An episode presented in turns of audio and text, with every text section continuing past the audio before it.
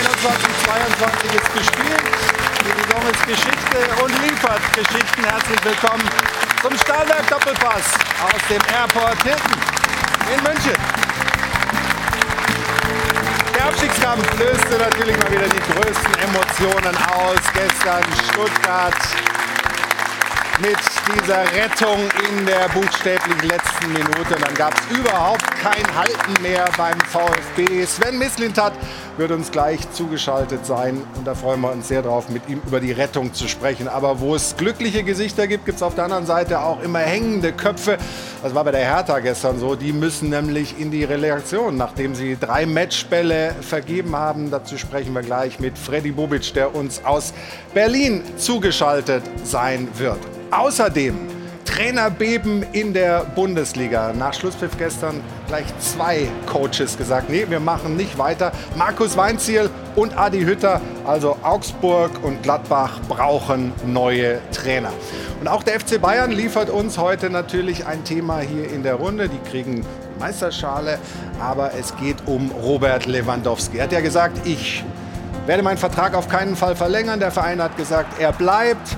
Wir hören aber vielleicht geht er doch direkt. Möglicherweise war das das letzte Tor, was er für die Bayern geschossen hat. Gleich kommt Herbert Heiner zu uns, der Präsident auf dem Weg zur Meisterfeier, macht er Station im Doppelpass. Und dann steht ja diese Woche, kommende Woche, um es richtig zu sagen, das Highlight schlechthin an. Die Frankfurter Eintracht spielt im Euroleague-Finale in Sevilla gegen die Glasgow Rangers. Und was war das für ein Weg in dieser Saison? International, national? War es nicht so gut, aber wir wollen die Eintracht heute hier abfeiern und, glaube ich, auch so ein bisschen demonstrieren, dass wir am Mittwoch alle Eintracht-Fans sind. Und ich freue mich sehr, dass wir eine echte Legende des Vereins hier haben. Er war Torschützenkönig 2015, DFB-Pokalsieger mit der Eintracht 2018, wird dort gemeinhin als Fußballgott bezeichnet. Hier ist Alex Meyer.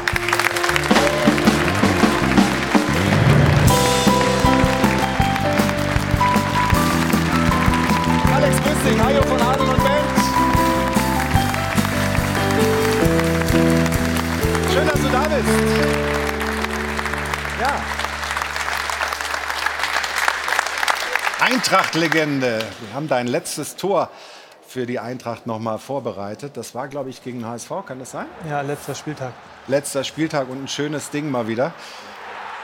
Weißt du eigentlich, dass du einer von nur zwei Spielern bist aus den letzten neun Jahren, die es geschafft haben? Ja, also für so ein Tor müssen wir noch mal applaudieren.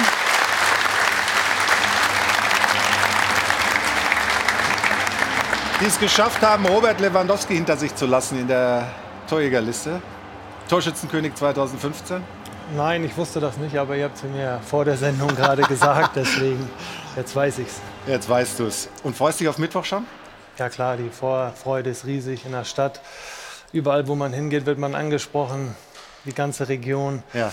glaube ich, fiebert nur noch dem Endspiel entgegen. Wir auch und das wollen wir heute in der Sendung auch tun. Aber jetzt wollte ich erstmal den Rest der Runde vorbereiten. Schön, dass du auf jeden Fall da bist und ich will begrüßen den Sportchefredakteur der Welt- und Bildgruppe. Herzlich willkommen. Hier ist Matthias Brüggelmann. Guten Morgen, hallo. Dann haben wir den Vorstandsvorsitzenden der Sport 1 Medien AG hier. Morgen Olaf Schröder. Heute zunächst als er selbst, als Matze Knob. Hier ist Matze Knob. Und natürlich mein Partner in Crime, wie immer, Stefan Effenberg. Morgen. Hallo. Ja. ja. Noch liegst du vorne, Stefan. Aber das ändert sich jetzt. Schöne Runde. Aber die ist natürlich nur komplett, wenn sie hier ist. Heute zum letzten Mal in dieser Saison. Hier ist ihre, hier ist unsere Jana Wosnitzer. Guten Morgen. Ja, und ich bin mir sicher, nicht nur Alex Meyer, sondern ganz Fußball Deutschland drückt am Mittwoch Eintracht Frankfurt die Daumen, wenn es heißt Finale in der Europa League gegen die Rangers in Sevilla. Die Eintracht in der Europa League, das ist einfach das, wofür wir den Fußball lieben. Aber auch aller Achtung, die Rangers ist so ein bisschen der Bundesliga-Schreck, haben ja den BVB und auch RB Leipzig aus dem Turnier geworfen. Aber ich glaube, an Motivation wird es der Eintracht am Mittwoch nicht mangeln. Deswegen halten wir es in der Frage der Woche heute heute auch ganz einfach und fragen, holt sich die Eintracht denn jetzt den Europa League-Titel? Stimmen Sie gerne mit ab, diskutieren Sie gerne mit auf Twitter oder rufen Sie uns an am Dopafon. Die Nummer ist wie immer die 01379 011 011. Also mitmachen. Und nach diesem Begrüßungsmarathon ich gleich den nächsten begrüßen, nämlich in Berlin. Ich freue mich sehr, dass er Zeit äh, hat für uns, für Sie, die Zuschauerinnen und Zuschauer des Doppelpass. Hier ist Freddy Bobic. Schönen guten Morgen. Guten Morgen nach München. Dieses Lächeln, was ich da gesehen habe, ganz, ganz dezent, fällt schwer noch, oder? Nach dem gestrigen Tag.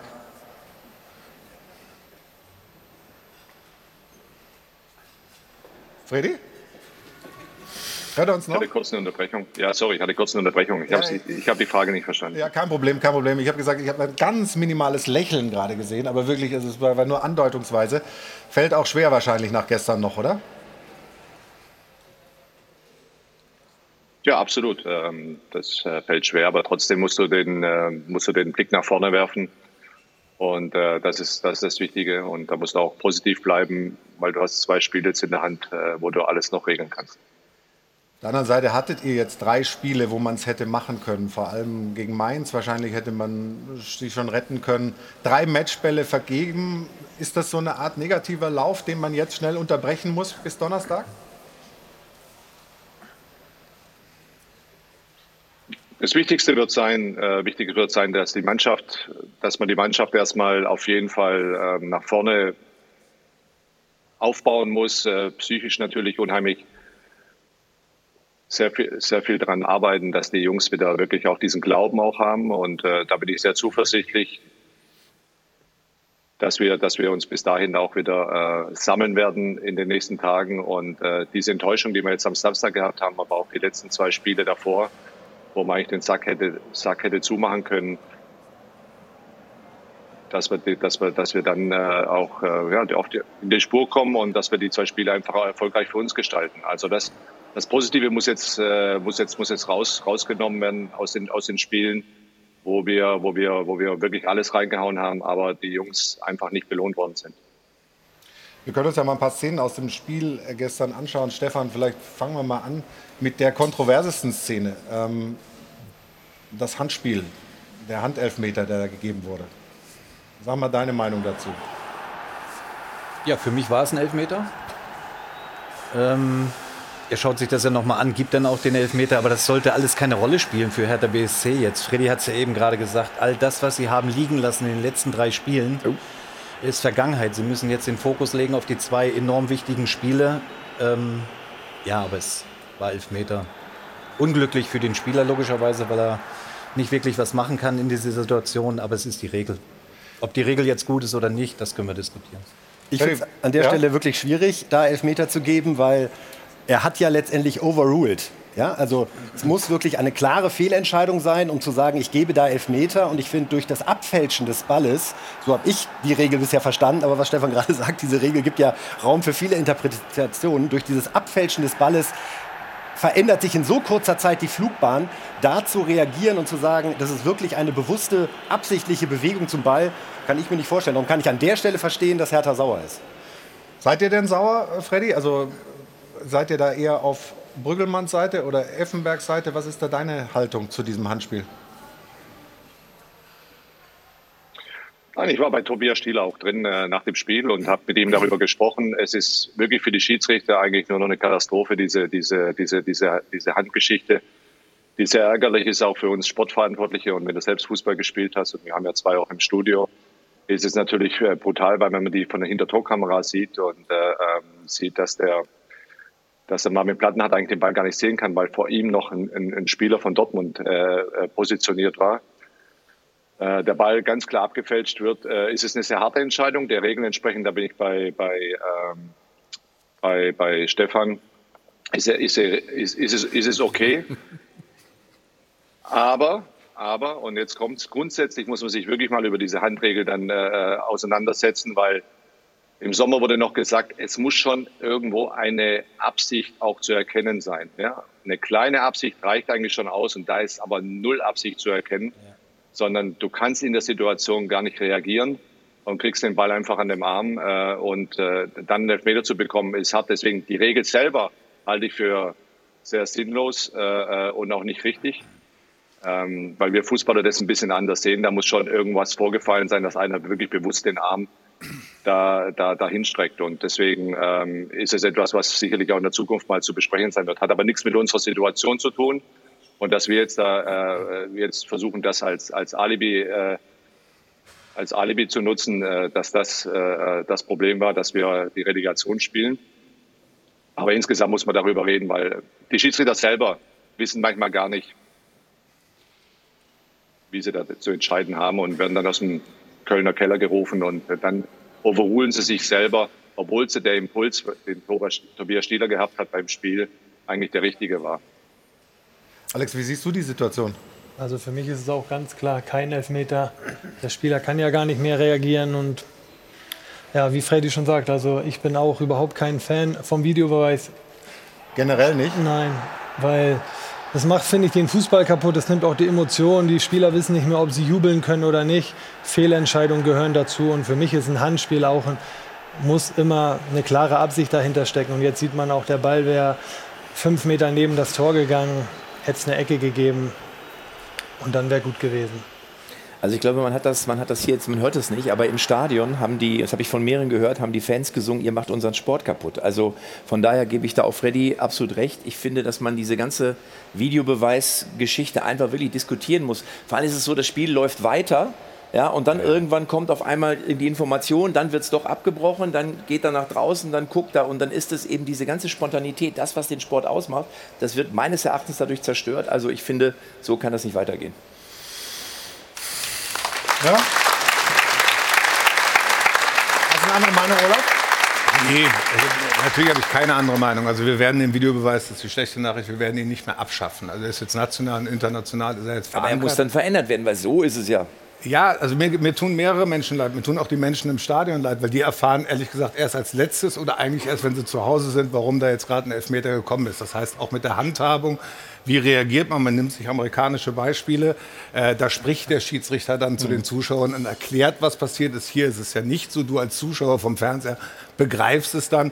Ich bin total dabei. Das ist äh, ja, dieses, dieser Moment der Emotion, weil das war es früher. Ist es jetzt ein Tor, ist es kein Tor, wird gepfiffen, wird mir total genommen. Ich muss mich ja mittlerweile doppelt freuen oder doppelt ärgern oder vielleicht muss ich mich freuen und dann muss ich mich wieder ärgern. Ich halte auch nicht viel von der Regel, auch wenn alle sagen, es macht es sportlich interessanter.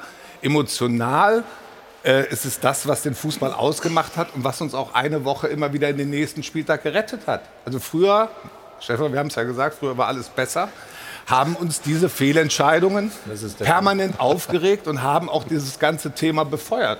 Aber wir regen, uns ja jetzt, wir regen uns ja jetzt auch über die Fehlentscheidungen oder vermeintlichen Fehlentscheidungen mit VAR auf. Also das ist ja nicht weg. Auf der anderen Seite ist, also Hertha ist jetzt nicht in der Relegation hat wegen, auch dieser, nicht gesagt. wegen dieser Fehlentscheidung. Ja, man hat selber es in der Hand gehabt gegen Mainz, gegen Bielefeld. Äh, ich glaube, darüber ärgert man sich in Berlin mehr. Das ist einfach unglücklich und ja, aus Berliner Sicht einfach Quatsch, muss man fairerweise sagen. Aber es ist ein Elfmeter laut der Regel, die dann wiederum auch Quatsch ist. Herzlichen Glückwunsch. Freddy, ihr habt gestern gut angefangen, sehr gut angefangen. Dortmund war irgendwie gar nicht so richtig auf dem Platz, hatte man das Gefühl. Warum habt ihr es nicht bis zum Ende durchziehen können?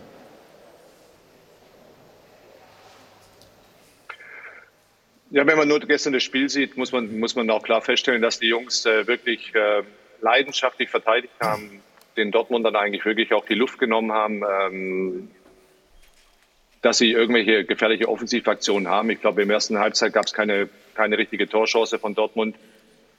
In der zweiten Halbzeit ging es eigentlich so weiter und wir hatten das Spiel äh, in der Defensive gut im Griff. Ein, zwei individuelle Dinge, die die Dortmund natürlich haben durch ihre Klasse, ähm, haben wir gut wegverteidigt. Und dann kam mal halt dieser Elfmeter. Nochmal, es, und äh, das, das hat es halt dann ein bisschen schwieriger gemacht. Dann stand es 1-1 und, und kurz vor Schluss haben wir einmal wirklich und einmal, einmal ein bisschen nicht aufgepasst. Und äh, dann macht Mokuko aus einem sehr spitzen Winkel ein wunderschönes Tor, muss man sagen. Läuft gerade, Freddy. Und hier passen wir jetzt auch nicht auf, wenn man es jetzt gerade sieht. Ja. Und er trifft ihn natürlich klasse. mit seinem schwächeren Fuß. Und er geht natürlich nach den Innenpfosten und noch rein. Und äh, dann war das und dann war leider dieses Spiel gelaufen und wir mussten äh, auf einen anderen Platz schauen.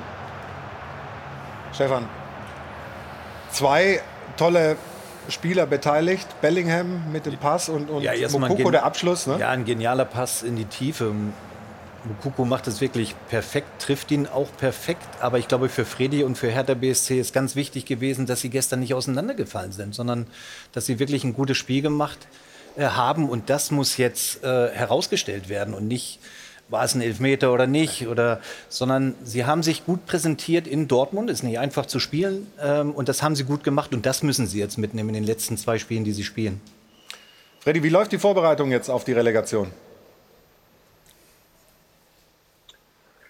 Ja, wir werden heute natürlich äh, Fernseh schauen. Ähm, und wir werden, äh, der Felix Magath wird äh, heute in Darmstadt sein beim Spiel. Mark Fotheringham wird in Rostock sein beim Spiel.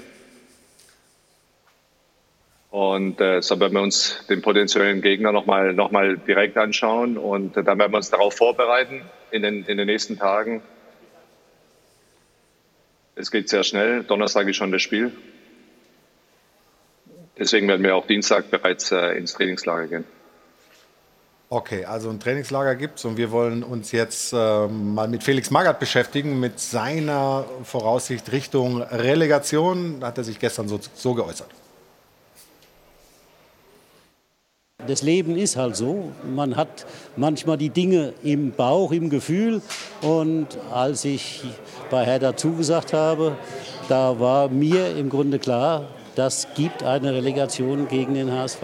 Was sagt denn Ihr Gefühl? Schaffen Sie das gegen den HSV? Wir schaffen das. Wir schaffen das. Eine berühmte, eine berühmte Aussage eigentlich. Ja. Aber, aber man hat wirklich das Gefühl, der freut sich da drauf. Ja, er hat ja auch direkt nach dem Spiel gesagt, so, ja, dann haben wir jetzt eben noch zwei Spiele und wir freuen uns drauf. Also ich glaube, dass viele Hertha-Fans gedacht haben, naja, gut, schauen wir mal. Also man muss sagen, er, ist, er hat cool reagiert, er hat relaxed reagiert. Ich finde das für mich, also ich gebe dir recht, die haben sich super präsentiert. Ich hatte aber das Gefühl, dass da in der zweiten Halbzeit eigentlich noch mehr drin gewesen wäre. Also Dortmund hatte jetzt auch keinen überragenden Tag, muss man sagen. Ich, weiß ja, ob man nicht vielleicht doch ein bisschen mehr hätte investieren sollen noch in der zweiten Halbzeit und vielleicht versuchen sollen, aufs zweite Tor zu gehen. Ähm, weil klar, du spielst in Dortmund, kannst immer so ein Ding natürlich bekommen. Die haben geniale Einzelspieler. Also ich habe fast schon das Gefühl, auch die Einwechslung von Boateng, vielleicht auch ein paar Minuten zu spät. Also das war so mein Eindruck. Ja, Aber das ist ja der Punkt. Ne? Also du kriegst es 1-1, weiß, du musst nicht in die Relegation, dann bist du mit dem Kopf auch auf dem anderen Platz. Das ist einfach so. Ja, natürlich. Und dann kann man nicht einfach sagen, wir gehen jetzt aufs zweite Tor, weil du hast ja recht, die Gefahr in Dortmund besteht immer, dass du dann das zweite fängst, das dritte fängst, wenn du aufmachst. Sie mussten ja nicht aufmachen, weil äh, Stuttgart das Tor ja jetzt in der äh, Nachspielzeit gemacht hat.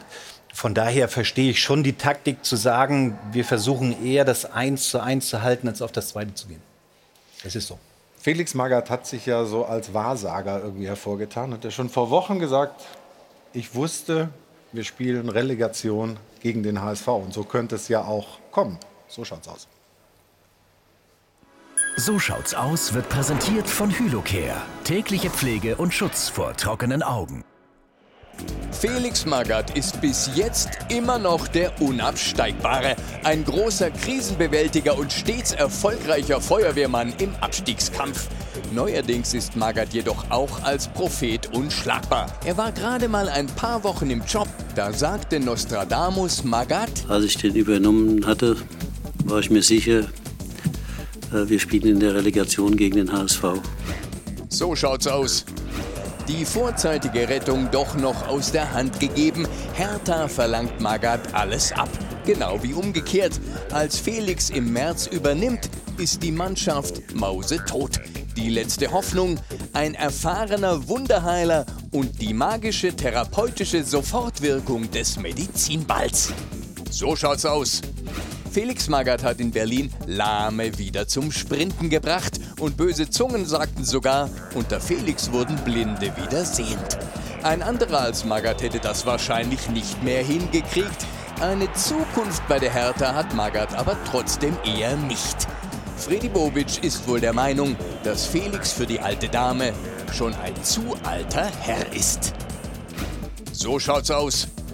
Angeblich will Bobic ja demnächst Sandro Schwarz verpflichten, den ehemaligen WG-Kumpel von Marco Rose und späteren Trainer von Mainz 05.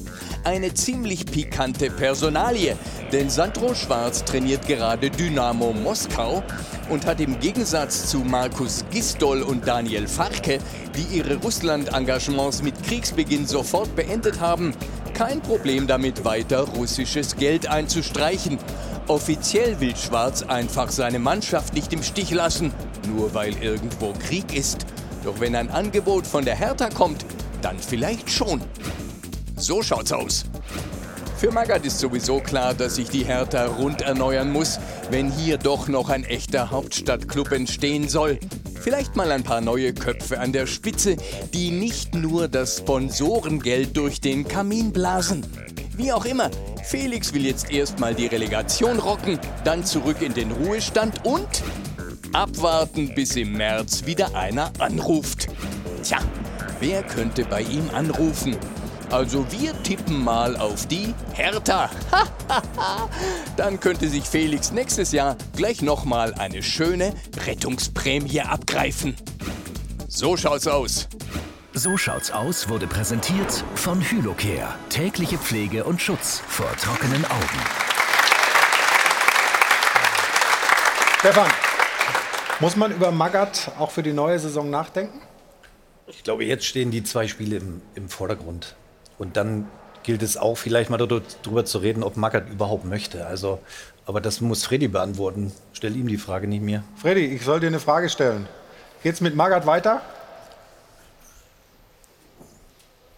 Deswegen ist es immer schön, wenn du auch äh, ehemalige Fußballer hast, die Experten sind und ähm, genau wissen, was jetzt wichtig ist. Das sind die zwei Spiele und äh, sicherlich keine Diskussion über irgendeinen Trainer. Und Sandro Schwarz ich bin froh, dass Felix Magath bei uns ist oder? und dass er genau in dieser, in, dieser, in dieser Situation, dass er genau in dieser Situation Felix Magath bei uns ist und mit seiner ganzen Erfahrung alles dafür tut. Und das macht er auch mit seinem Team zusammen. Und wir unterstützen ihn, äh, wo wir noch können dass wir, dass wir die Liga halten. Okay, dann wollen wir über die weiteren Personalien wahrscheinlich auch nicht zu viel reden. Klar, Sandro Schwarz äh, schwirrt durch äh, den Raum, auch bei uns im Beitrag. Aber jetzt verstehen wir, dass jetzt die zwei Relegationsspiele im Vordergrund stehen und äh, man sich da auf die Zukunft äh, konzentrieren muss. Hast du, Freddy, bei der Mannschaft das Gefühl, dass die an sich glauben? Weil diese Saison ja doch so, so einen Wellenverlauf genommen hat, nachdem es jetzt mit Magath erst hochging. Zuletzt wieder so ein paar Rückschläge. Ähm, was, was, was kriegst, du mit? Was für, eine, was für ein Vibe kommt aus der Mannschaft rüber?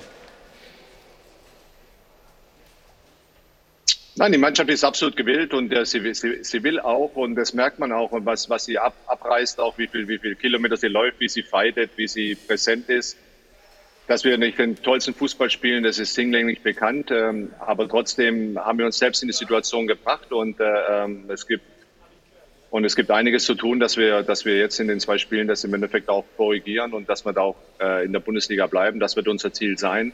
Und das muss unser Ziel sein. Das ist das minimalste Ziel, was wir erreichen können. Ähm, aber natürlich haben die letzten drei Spiele vor allem auch, wo man jedes Mal den, den, den Matchball hätte nutzen können, ich erinnere an so, ein, äh, so eine Situation wie in der 92. Minute in, in, in Bielefeld, äh, wo man dann ins leere Tor eigentlich fast nur noch schießen muss und dann ist das Ding durch. Äh,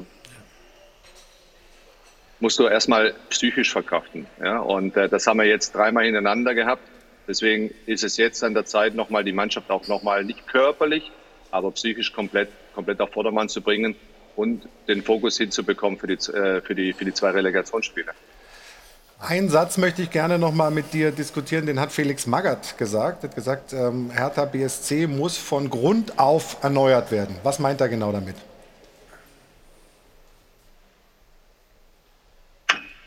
Lass uns nach den Relegationsspielen drüber reden. Das ist dann, dann können wir, dann können wir über viele, viele Dinge reden, was alles erneuert werden muss, was alles neu gemacht werden muss. Äh, es, wir haben schon versucht, vieles vieles auch zu drehen, aber sicherlich muss einiges auch passieren. Das ist, glaube ich, ganz normal. Aber wir müssen jetzt nicht, wir müssen jetzt nicht da in die Tiefe gehen. Ja, es ist genug Geräuschkulisse um Hertha BSC. Und wir fokussieren uns auf den Sport. Dafür sind wir da. Also, dann sagen wir recht herzlichen Dank für die Zeit. Das ist nicht selbstverständlich.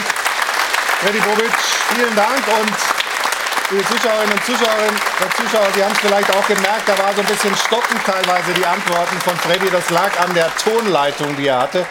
Sich möglicherweise selbst zurückgehört, war gar nicht so einfach für ihn. Also Respekt dafür, dass er sich gestellt hat und wir werden mit Interesse die Relegation natürlich verfolgen. Gegner wird ja heute in den letzten Zweitligapartien dann entschieden. Jo, wir machen eine kurze Unterbrechung. Danach geht es weiter mit dem FC Bayern. Lewandowski möchte nicht verlängern. Geht er vielleicht jetzt schon nach dieser Saison?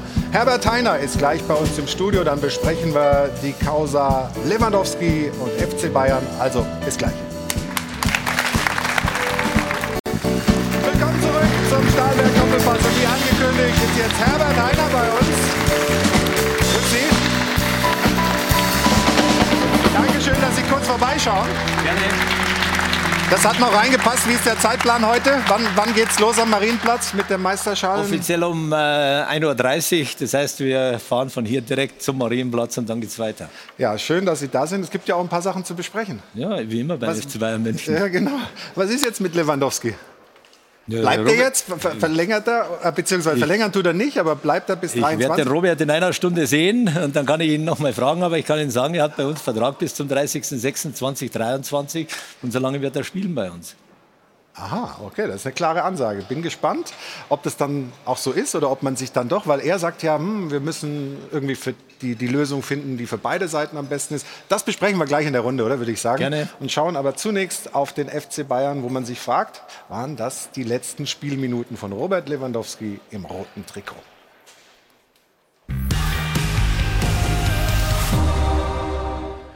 Und noch einmal die Auszeichnung für den besten Torjäger der Bundesliga. Zum fünften Mal hintereinander, zum siebten Mal insgesamt. Und natürlich hat Robert Lewandowski beim Saisonabschluss getroffen.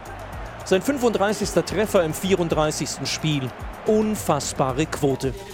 Vor acht Jahren trug der polnische Nationalstürmer zum ersten Mal das Trikot des Rekordmeisters und hat seitdem massenhaft Rekorde und Titel gesammelt.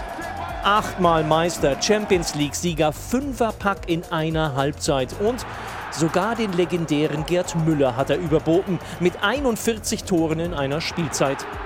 Der aktuelle Weltfußballer hat eine ganze Bayern-Ära entscheidend mitgeprägt. Und die Vereinsbosse müssten ja eigentlich wissen, was sie an ihm haben. Kein Spiel hat Lewandowski verpasst in dieser Saison, ist höchst professionell und topfit, nicht nur für einen 33-Jährigen. Und dennoch hat der FC Bayern lieber Erling Haaland heftig angebaggert, statt Lewandowski ein unterschriftsreifes Vertragsangebot vorzulegen.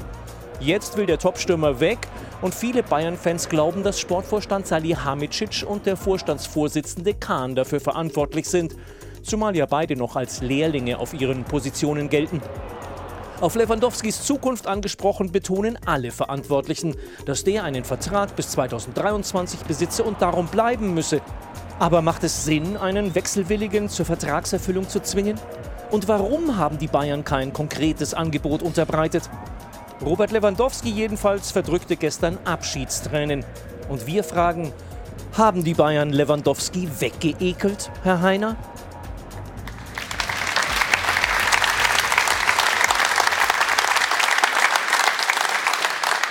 Ist das Verhältnis jetzt irgendwie zerrüttet mit Robert?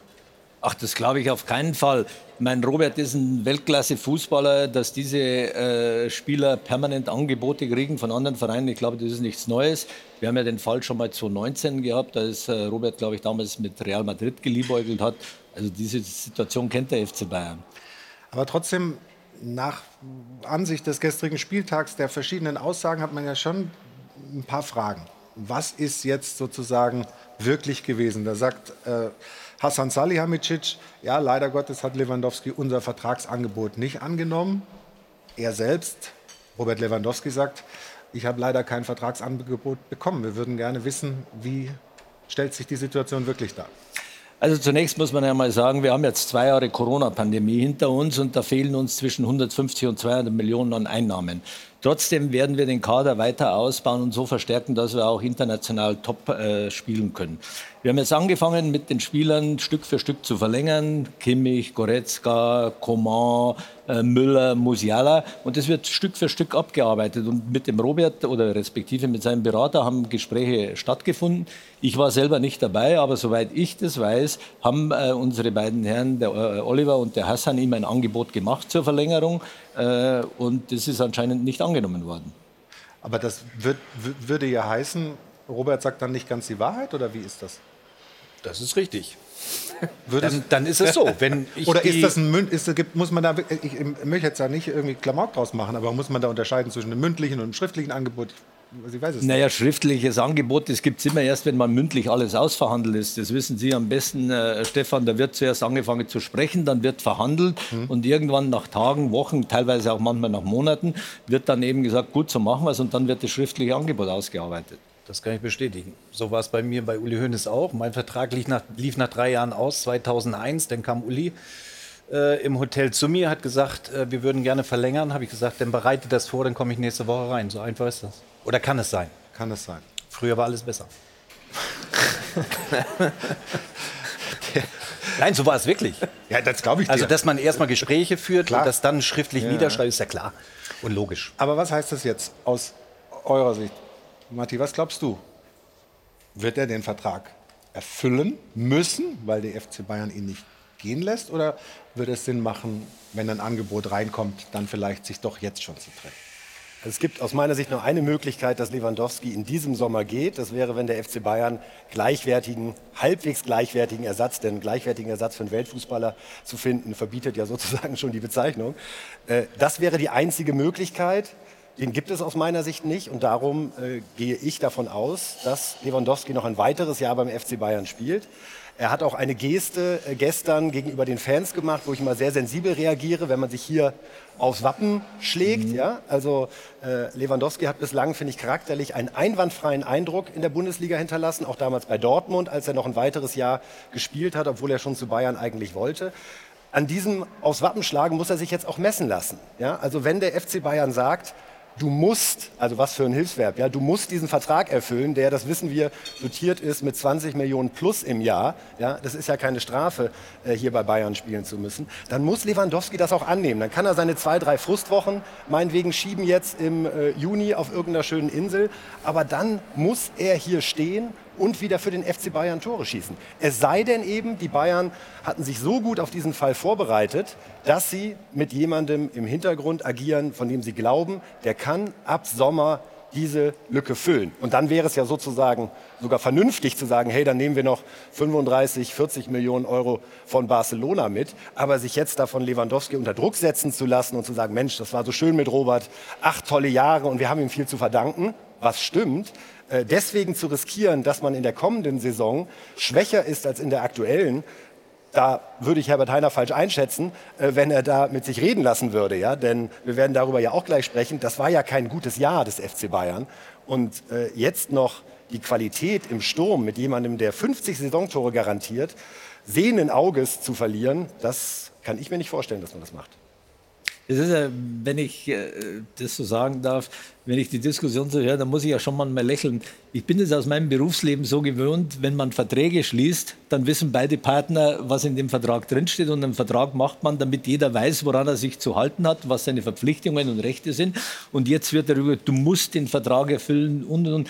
Wenn das so weit kommt, dann kann sich in der Zukunft jeder Fußballspieler, wenn er nicht mehr äh, bei Laune ist, sagen, so, dann höre ich ja einfach auf. Also dafür gibt es ja auch Verträge. Aber aber ganz so ist es, also es ist natürlich leider Gottes schon häufig vorgekommen, dass man sich dann, dann irgendwann trennt und dass, dass man eben während eines Vertrags, äh, während ein Vertrag läuft, sich auseinander dividiert. Also auch bei Hansi Flick hieß es ja, den lassen wir auf der naja, das kann, auf jeden das, Fall. Das kann ja sein, das kann ja sein, dass sich beide Seiten darauf einigen, aber es kann nicht einseitig so sein. Dafür hm. hat man eben Verträge.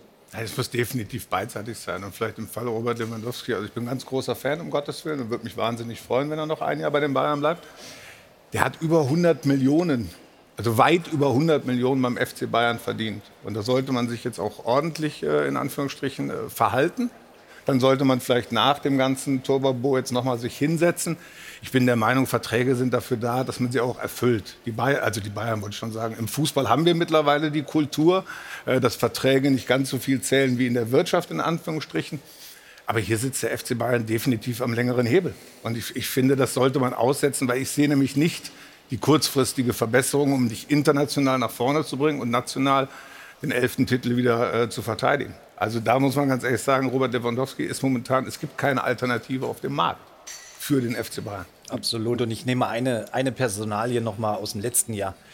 Kostic bei Frankfurt war in einer ähnlichen Position. Er wollte weg, hat alles dafür getan. Ja, es war ja auch so ein ganz dünnes Eis. Und er hat sich aber dann oder musste mehr oder weniger dann da bleiben. Wo steht er heute? Am Mittwoch steht er im Finale der Euroleague. Also da sollte man schon mal auch an die Vernunft und auch an den Charakter des Spielers appellieren. Vielleicht schmollt er mal eine Woche oder auch zwei Wochen, aber dann dürfte das Thema eigentlich auch äh, kein Thema mehr sein. Aber jetzt, jetzt darf man vielleicht auch einen Aspekt nicht vergessen. Er ist jetzt 33 Jahre alt und ich denke mir mal, dass man in so einer Lebensphase jetzt mal Geld hin oder her, dass man sich trotzdem vielleicht mal überlegt, ich sag mal, war es das jetzt schon in Sachen, sagen wir mal, Orientierung international, will ich vielleicht doch noch mal nach Spanien, will ich doch noch mal nach England gehen? Matze, also ich kann das vor vier Jahren nicht die Vertragsverlängerung. Also da, da bin ich ein bisschen allergisch, von wegen das Naja, das- 33-Jährige aber jetzt mit der Welt. Ja gut, aber es sind ja trotzdem junge Menschen. Da war er vielleicht 29, so ist er Ja, aber trotzdem 33, hat er jetzt fängt er an zu überlegen. Aber ich finde das durchaus legitim. Ich finde, als Mensch ist doch legitim, dass du darüber nachdenkst, vielleicht nochmal eine neue Herausforderung. jetzt ist immer die Vertrag zu brechen. Nein, Nicht natürlich nicht. Das ist, das, du, ich, für den FC Bayern sehe ich das genau wie ihr. Also ich glaube, wenn man kein, äh, keine bessere Alternative hat, dann würde ich auch mit Robert Lewandowski noch ein nächstes Jahr einen Dreijahresvertrag machen, weil man sieht es an Cristiano Das ist ja Ronaldo und an anderen Spielern. Er ja ausgeschlossen. ja, aber ich, also ich würde es als FC Bayern machen. Mal, Aber als Robert Lewandowski finde ich es auch durchaus legitim, dass man mal und ich glaube, er weiß, was er dem FC Bayern zu verdanken hat. Aber dass du mal drüber nachdenkst, finde ich auch völlig normal. Er das kann er ja wollte- im halben Jahr auch noch. Er wollte damals, ja. er wollte damals den Vierjahresvertrag ja. haben. 23. Und damit tue ich mir als Fußballfan einfach schwer. Da hat er damals schon den FC Bayern, finde ich, sagen wir mal, gut unter Druck gesetzt und hat den Vierjahresvertrag bekommen. Dann hätte er sagen können, ich nehme zwei oder drei. Also, Nee, gut, aber die Frage ist, hat er jetzt vielleicht einen Verein, wo eine Position vakant ist, die vielleicht nächstes Jahr nicht mehr. Du musst ja auch eine Position haben, die frei ist. Du kannst ja sagen, ich gehe zu Madrid und dann ist da aber alles besetzt, dann brauchst du ja nicht dahin gehen. Also deswegen ist, Nur- die, ist das nur- die Frage. Ja, nur Herr Knopf, sagen Sie mir doch mal, wie wollen Sie denn da als Verein planen, wenn äh, jeder Spieler, je nachdem, was er gerade für Lust und Laune hat, äh, sagt, gut, den Vertrag äh, beende ich jetzt frühzeitig, weil mir ist irgendwas anderes eingefallen. Wie sollen wir denn da als Verein planen? Nein, als, aus Ihrer Sicht verstehe ich das total. Natürlich, also das aber, ist, aber, das ist dass absolut. Das, aber dass das das gängige Business ist, ich meine, Ihr Trainer Julian Nagelsmann, der stand auch in Leipzig noch unter Vertrag und dann hat man sich irgendwie zusammengesetzt und hat dann eine Ablösesumme verabredet und dann hat man den geholt zum, zum FC Bayern Ja. München. Das ist ja das, ist ja das, Norm- das Normalste. aber Man hat momentan das Gefühl, dass der Verein und der Spieler nicht mehr da miteinander sprechen oder ist das Also da habe ich einen ganz anderen Eindruck. Ich habe ihn ja gestern Abend bei der Meisterschaftsfeier erlebt, den Robert Lewandowski. Und was Sie gerade schildern, das ist ja okay, wenn beide Seiten damit einverstanden sind. Und das hat der Robert ja auch gesagt, äh, äh, glaube ich, am Samstag. Äh, man muss gucken, dass man eine Lösung für beide findet. Und beides heißt auch eine Lösung für den FC Bayern München. Und wie wir gerade ges äh, alle gesagt haben, äh, gibt es ja keinen Ersatz für so einen äh, Weltklasse-Spieler, wie der Robert ist. Und er hat Vertrag und deswegen gehe ich davon aus, dass er den Vertrag erfüllt. Aber den Ersatz brauchen sie dann 23, weil wenn er dann am Ende seines Vertrages Naja, das ist ein gutes geht, Recht, dass er dann den Vertrag nicht äh, verlängert. Äh, natürlich kann er dann auch ablösefrei gehen. Er ist auch ablösefrei zu uns gekommen. Und dadurch gewinnt der FC Bayern ja Zeit, logischerweise. Also jetzt einen Ersatz zu finden für in ein paar Wochen, das gibt ja der Markt gar nicht her. So gewinnt der FC Bayern Zeit und von daher ist es die richtige Entscheidung. Alex, rein sportlich, wer, wer, wer ist denn überhaupt da, der einen Lewandowski einigermaßen sportlich ersetzen könnte? Mal alle Vertragsthemen und Ablösethemen mal äh, zur Seite geschoben. Weltweit? Ja, also der FC Bayern agiert weltweit. Da würde mir ähm, nur Benzema einfallen. Der, Ja, wirklich ist der Einzige. ja, der, der Spieler ähnlich ist und sonst Ja. Und der auch ins Sys- System Bayern passt, weil Bayern spielt ja meistens nur in der gegnerischen Hälfte. Da brauchst du ja einen, der auf engen Raum spielen kann und im 16er gefährlich ist. Und ich glaube, da ist Benzema die beste Alternative. Dessen Vertrag läuft ja 23 aus. Also, Ah, ein Tausch, ein Tausch. Keiner schreiben Sie mit, bitte. Ja, das ist eine kre- kreative Sitzung, ich merke es schon. Ja, genau, es ist ein Brainstorming sozusagen. Nein, aber äh, Stefan, du hast immer Patrick Schick in, in, in die Runde geworfen. Vielleicht ist die Situation dann im nächsten Jahr, wenn Lewandowski 23 geht, eine andere. dass man darüber dann intensiv äh, diskutiert. Aber das müssen wir jetzt nicht, weil Herr Heiner ja auch gesagt hat, Lewandowski bleibt. Wir nehmen uns jetzt die Zeit, die wir dadurch gewinnen, auch uns auf dem Transfermarkt zu orientieren. Und dann ist das mit Sicherheit eine Alternative.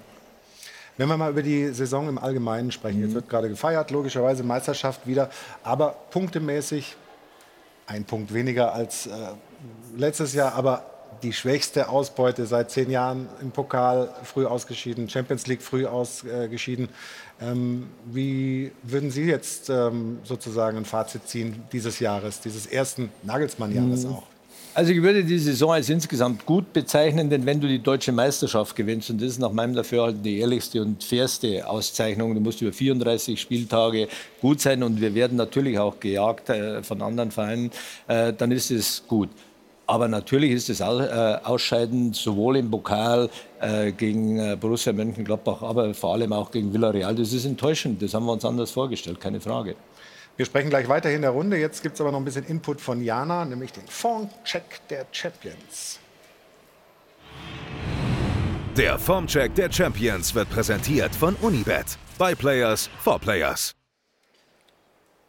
Ja, und Champions sind natürlich die Bayern, also Meistertitel Nummer 10 in Serie wurde erfolgreich eingetütet, aber wir ziehen jetzt mal ein kleines Saisonfazit in Zahlen. Also die Rückrunde wurde, die Saison wurde abgeschlossen mit 77 Punkten. Das ist tatsächlich die geringste Punktzahl der letzten zehn Meisterjahre. Um was Positives zu nennen, sicherlich das Prunkstück, die Offensive mit 97 geschossenen Toren. Das sind die meisten in der Fußball-Bundesliga und tatsächlich auch die fünftmeisten der Bundesliga-Geschichte. Hinter die Defensive würde ich jetzt mal ein Fragezeichen setzen. Man hat 37 Gegentore kassiert. Das ist mit RB Leipzig der Bestwert in der Liga, aber für Bayern-Verhältnisse mit Sicherheit zu viel. Negative Höhepunkte, klar das Viertelfinal aus in der Champions League und das Zweitrunden aus auf denkwürdige Art und Weise im DFB-Pokal. Und wir schauen einmal noch auf die Rückrundentabelle.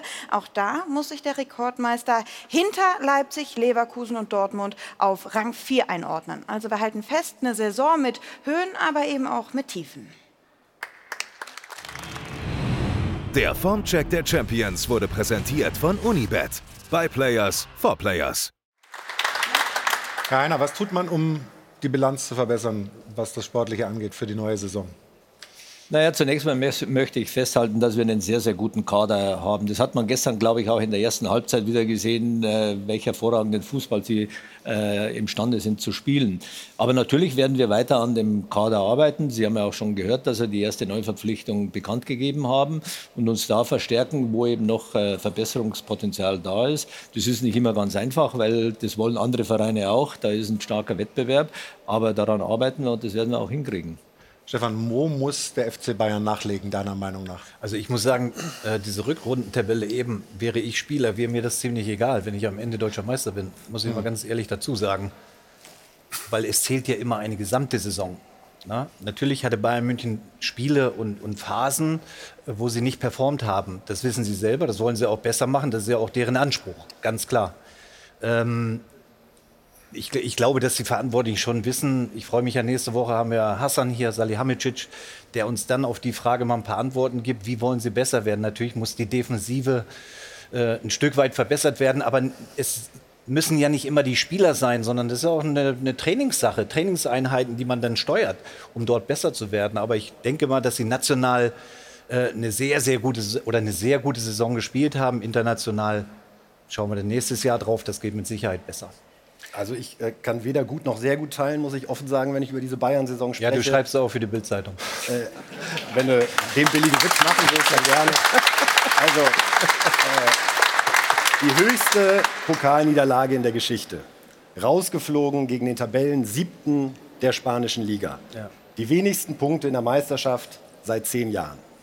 Eine Außendarstellung wie ich sie bei Bayern ehrlich gesagt lange nicht mehr erlebt habe, auch beim Thema Lewandowski, dass jetzt öffentlich äh, auf dem Platz sozusagen darüber diskutiert wird, wer hat wem ein Angebot gemacht, wer hat wem keins gemacht. Ich finde so ein Thema Weltfußballer Lewandowski Zukunft, das klärt man im Vorfeld äh, bei vernünftigen Verhandlungen, bei Gesprächen und muss das nicht am letzten Platz, am letzten Tag in der Öffentlichkeit machen, auch wenn das für uns natürlich sehr, sehr dankbar ist. Eine Mannschaft, die nach Ibiza fliegt, nachdem sie äh, gegen Mainz... Da, da sitzt ja, der Verantwortliche vom FC gesagt, Bayern. Du hast ja gesagt, sehr gut gerade. Ich habe nichts mit Ibiza zu tun. Du hast gesagt, sehr gut national. So, eine Mannschaft, die nach Ibiza fliegt, nachdem sie in Mainz verliert verloren hat, die anschließend auch kein Spiel mehr gewinnt, also nur ein, zwei Punkte aus den letzten drei Spielen holt. Das ganze Jahr über wahnsinnig viel Unruhe. Mit Kimmich, der prominenteste Ungeimpfte äh, Deutschlands. Die Jahreshauptversammlung äh, rund um Katar. Äh, Verpflichtungen, die alle nicht geholfen haben. Sabitzer von Leipzig geholt, keine Rolle gespielt. Über Saar oder Rocker reden wir schon gar nicht mehr. Ich glaube wirklich, dass die Probleme beim FC Bayern gerade deutlich grundlegender sind. Äh, Und ehrlich gesagt hat sich das auch in der vergangenen Saison davor schon so ein bisschen angedeutet, denn auch da ist man gegen Kiel rausgeflogen, man ist im Viertelfinale der Champions League rausgeflogen, war aber noch so ein bisschen berauscht von den vielen Titeln und auch während der Saison hat man ja noch den Weltpokal geholt. Aber mein Eindruck ist, dass diese Bayern-Mannschaft, dass da Gier fehlt an manchen Stellen, dass da teilweise so ein bisschen Gleichgültigkeit mittlerweile da ist. Wenn ich höre, dass der Süle mitfahren sollte jetzt zum letzten Spiel und dann sagt, ach nee, war ich jetzt so kopfmäßig, äh, habe ich das nicht mehr drauf, jetzt nach Wolfsburg zu fahren. Und dann auch Trainer Nagelsmann sagt, kein Problem, dann bleibst du hier.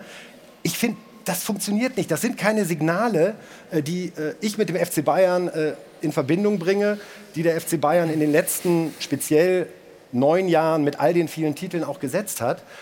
Und das ist einfach, finde ich, gerade so ein bisschen der überwiegende Gesamteindruck. Glückwunsch zur Meisterschaft, auf jeden Fall.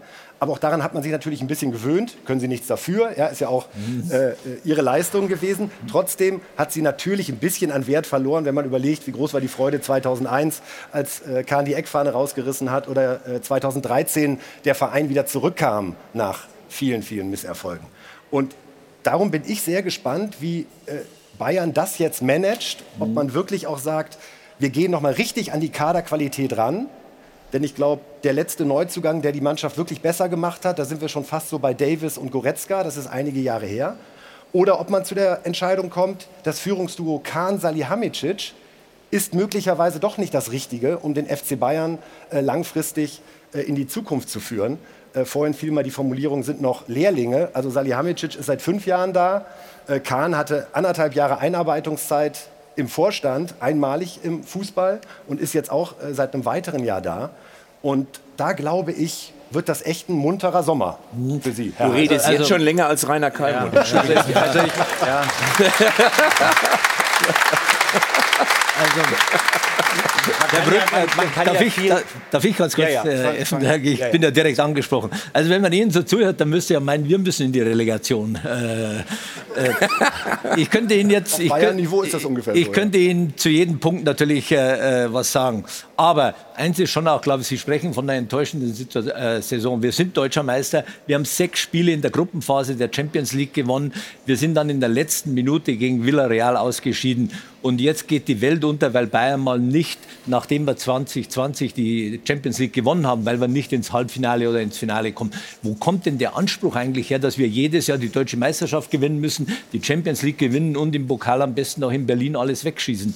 Das wird es immer mal geben und die Medien und die Öffentlichkeit fordern ja auch Wettbewerb. Das ist doch dann auch gut, wenn es Wettbewerb gibt und das wird es immer mal geben. Aber von einem können Sie ausgehen, dass unser Bestreben, auch nächstes Jahr wieder die deutsche Meisterschaft zu gewinnen und in der Champions League um den Sieg mitzuspielen, das ist das oberste Gebot und dafür werden wir auch die Mannschaft aufbauen. Ja, und da, da hake ich direkt mal ein. Und es wurden Verträge verlängert mit Goretzka, mit Kimmich, mit Coman.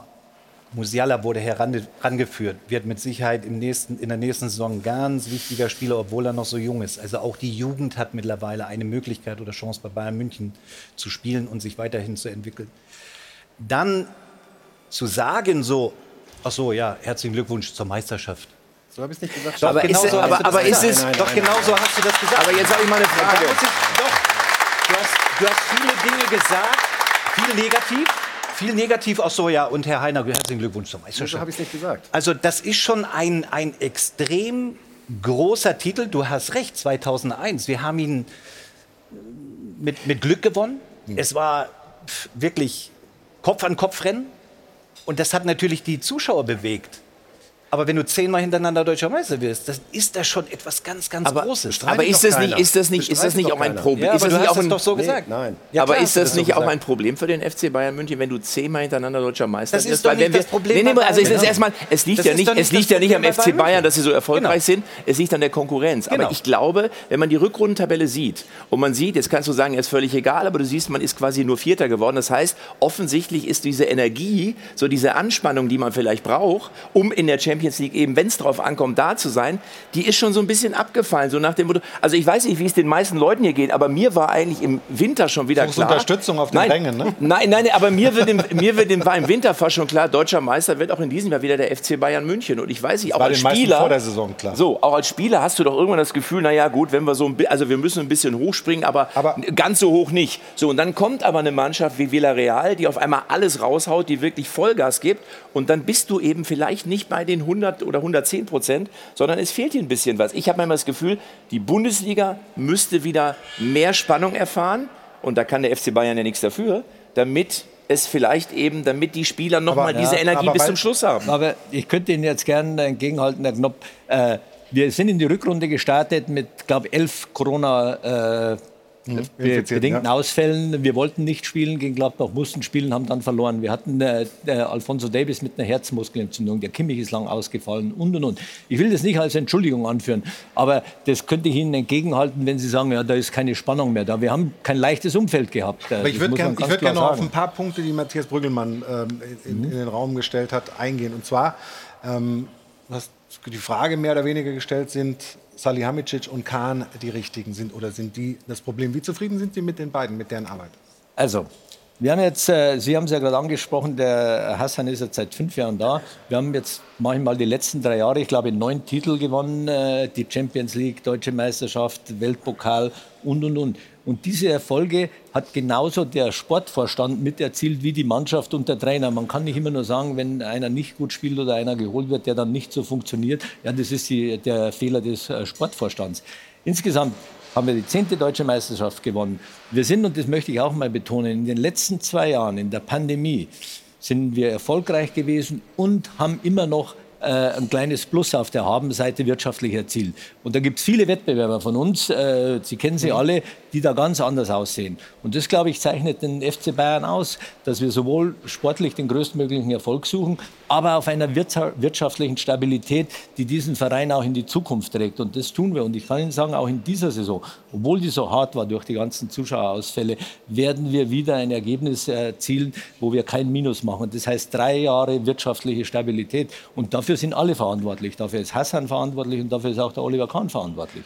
Und dann kommen aber trotzdem immer wieder viele Leute und sagen, guck mal, der FC Bayern macht selbst in der Corona-Zeit kein Minus, sondern ein Plus. Chapeau.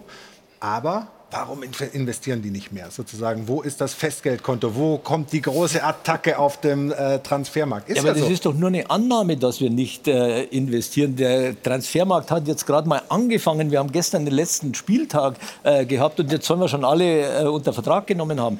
Wir haben, der Stefan hat es ja angesprochen, wir haben jetzt erstmal die bestehenden Spieler, von denen wir glauben, dass sie den Verein in die Zukunft tragen, die haben wir jetzt alle verlängert. Und da bin ich unheimlich happy, dass gerade so Spieler wie Joshua Kimmich oder Goretzka oder Coman, da gab es Angebote noch und nöcher für den Coman, dass wir den bei Bayern halten können. Und jetzt kümmern wir uns darum, was wir noch verbessern können. Wo gibt es Spieler, die den FC Bayern weiterbringen? Was ist, was ist mit. Gnabry und Neuer? Geht das jetzt schnell? Oder? Also bei Manuel Neuer bin ich sehr optimistisch. Bei Serge, da gibt es noch ein paar Meinungsverschiedenheiten, äh, aber die können wir hoffentlich auch ausräumen. Könnten die mit Zahlen zusammenhängen, Meinungsverschiedenheiten? Sie wissen ja, wie Wertschätzung heute gewichtet wird. Aber ich gehe schon davon aus, dass wir die ausräumen können. Äh, wir wollen den Serge gern behalten, überhaupt keine Frage. Ich glaube, der weiß auch, was er am FC Bayern hat. Und äh, wie gesagt, die Transferperiode dauert noch ein bisschen, da werden wir das schon noch hinkriegen. Also es ist durchaus möglich, dass der FC Bayern auch noch einen großen Transfer macht mit einer großen Summe. Äh, Was immer groß ist, wir werden solche Transfers machen, die die Mannschaft im nächsten Jahr besser machen. Und dann ist der Preis egal? Nein. Nein, weil man, man hat ja nicht. so das Gefühl, äh, es, es, gesagt. es geht manchmal ja auch bei den Vertragsverlängerungen schon darum, dass wir, dass wir da das Geld zusammenhalten. Also man, ist sehr Ja, aber das, das zeichnet konservativ. Doch Was, ja, ja. Aber das zeichnet doch den FC Bayern aus, dass er keine verrückten Dinge macht. Was wäre gewesen, wenn wir jetzt Haaland äh, geholt hätten für 350 Millionen oder was immer das Gesamtpaket äh, gekostet hat, wie in der Zeitung geschrieben wird? Dann hätten einige gesagt, Mensch, das ist super toll, die holen den nächsten äh, Lewandowski und andere hätten gesagt, wie können die Bayern nur so verrückt sein und so viel Geld ausgeben? Also es ist nicht einfach, das der Öffentlichkeit recht zu machen. Ich glaube, das Gehaltsniveau ist so hoch wie noch nie. Also das, das Lustige ist, wenn man der Runde so zuhört und das genießt, wir reden über Jahresgehälter zwischen 15 und 25 Millionen Euro. Das sind knallharte Investitionen. Also, dass ich da aus der Zuschauertribüne oder hier aus der Runde sagen kann, Mensch, wieso packt der FC Bayern jetzt nichts aus? Also, ich will die jetzt nicht in Schutz nehmen, aber das sind Entscheidungen, die da gefällt werden. Ähm, ich habe mich gefreut über Müller, aber das sind 50 Millionen. Also der FC Bayern gibt für Thomas Müller 50 Millionen aus. Jetzt kommt angeblich äh, Manuel Neuer, das wird auch funktionieren. Das wird auch eine Verlängerung und der spielt auch nicht für 10, sondern der spielt für 20. Und bei Villarreal, Matthias, ich bin bei ganz vielen Punkten beide, bei Villarreal nicht. Das ist erstens eine Mannschaft, die hat die, äh, die Europa League letztes Jahr gewonnen. Das war eine beständige Mannschaft und die haben auch super gespielt. Und du kannst äh, gegen den Tabellen siebten der Spanier verlieren. Eintracht Frankfurt macht es als Tabellen 13. übrigens vor, was alles so funktioniert international. Das funktioniert. Was mir bei dem Spiel gefehlt hat, das war der Wille, der, der, der letzte Biss, in diese Zone reinzugehen und dann wirklich das Tor Ja, zu machen. das, was ist das für eine Erkenntnis? Also wir können doch jetzt Naja, nicht ein Aus gegen Villarreal schönreden und sagen... Ich, ich rede Villarreal erstmal nicht aber. schlecht. Fangen wir So, mal ich habe so an. die Bayern so verstanden, dass die über dieses, dass die, dass das der wesentliche Knackpunkt in dieser Saison war, wo man sagt, da haben wir nicht geliefert. Ja, das hing aber auch damit zusammen, wie man Villarreal schon vorher nur vom Namen her eingeschätzt hat. Also das ist schon mal mein Grundproblem, dass alle gesagt haben, das ist ja nicht Barcelona und das ist ja nicht Madrid, das ist ja nur Villarreal. Also wer die zwei Spiele gesehen hat, wir beide haben es zusammen gemacht, da hat eine Top-Mannschaft gespielt. Und ehrlich gesagt, die Taktik war gut. Das Problem beim FC Bayern, und da bin ich dann vielleicht bei dir, war emotional, dass die zum Ende nicht in die Todeszone gehen wollten, in den 16-Meter-Raum und es erzwingen wollten. Da Das, ja, ja, aber du kannst doch nicht eine ganze Saison an dem einen Spiel festmachen. Ich will die Bayern nicht in Schutz nehmen. Aber auf der anderen Seite, 05 ich sag dir noch was, jetzt, ich äh, wäre total froh, wenn die Bayern jetzt mal eine Schieflage hätten. Und da würden sich übrigens 17 andere mit mir freuen, weil dann hätten wir vielleicht mal Spannung in der Bundesliga. Also vielleicht sollte Also da müssen wir noch Lewandowski bisschen, doch verkaufen Ja, jetzt, das oder? sollten wir vielleicht tun. Meinst du, das ist Taktik der nehmen Sie das Bayern, mit, der bitte. Bundesliga gefallen zu? Aber dann haben wir ja wieder Geld, um zu reinvestieren. Du kannst dich ja nicht darüber beschweren, dass die Bundesliga nicht, äh, nicht spannend ist und du wünschst dir mehr Spannung. Eigentlich, was du dir wünschen musst, ist Schieflage bei den Bayern, weil das ist die Chance der anderen. Ja, aber das kann ja auch nicht das Ziel sein. Wenn wir eine Also Schieflage haben, dann ist der deutsche Fußball international überhaupt nicht mehr äh, vertreten. In dem Oh, da Maße. guckt einer von der Eintracht aber ganz in dem, Maße, in dem Maße in der Champions League. Also lassen Sie mich den Satz zu Ende führen. Und das, glaube ich, will ja auch keiner. Und man kann auch mal ausscheiden in der Champions League. Klar. Aber dann muss man alles dafür tun, dass man es im nächsten Jahr besser macht. Und man Genau kann so sich es. auch mal bei der Jahreshauptversammlung vielleicht nicht glücklich verkaufen. Dann analysiert man das und sagt, bei der nächsten Jahreshauptversammlung verkaufen wir uns auch besser. Nur Das muss halt- ja passieren, um besser zu werden. Also Aber die Frage, die sich viele, auch Bayern-Fans vielleicht stellen, ist, ist das jetzt eine kleine Delle? Oder können wir vielleicht mit dem FC Bayern irgendwann nicht mehr, sagen wir mal, ein, zwei Mal äh, pro Jahrzehnt Champions League gewinnen? Können wir noch mithalten? Können wir noch mithalten mit den Manchester Cities, mit den Real Madrids und so Also weiter? erstmal ja? muss man sagen, ist ja der letzte Gewinn der Champions League äh, Nicht so lange her, noch ja. nicht so lange her. Also von daher zu sagen, der FC Bayern ist jetzt irgendwie auf dem Weg, nach unten, das würde ich nicht sagen. Also ich glaube, äh, wir können stolz und froh sein, dass der deutsche Fußball diesen FC Bayern München hat. Ich glaube, das muss man einfach mal ganz klar sagen. Nichtsdestotrotz, ähm, Villarreal, ich habe es ja gerade schon gesagt, wenn man die Rückrundentabelle sieht, ist dieses Ausscheiden und wenn man auch das Hinspiel so ein bisschen Hm. nochmal so im, im, äh, im, Rück, im, im Hinterkopf hat, ist es jetzt nicht ganz überraschend passiert. Ja, es ist überraschend passiert, weil dieser Gegner vielleicht mit Platz 7 jemand ist, wo man es nicht gedacht hätte.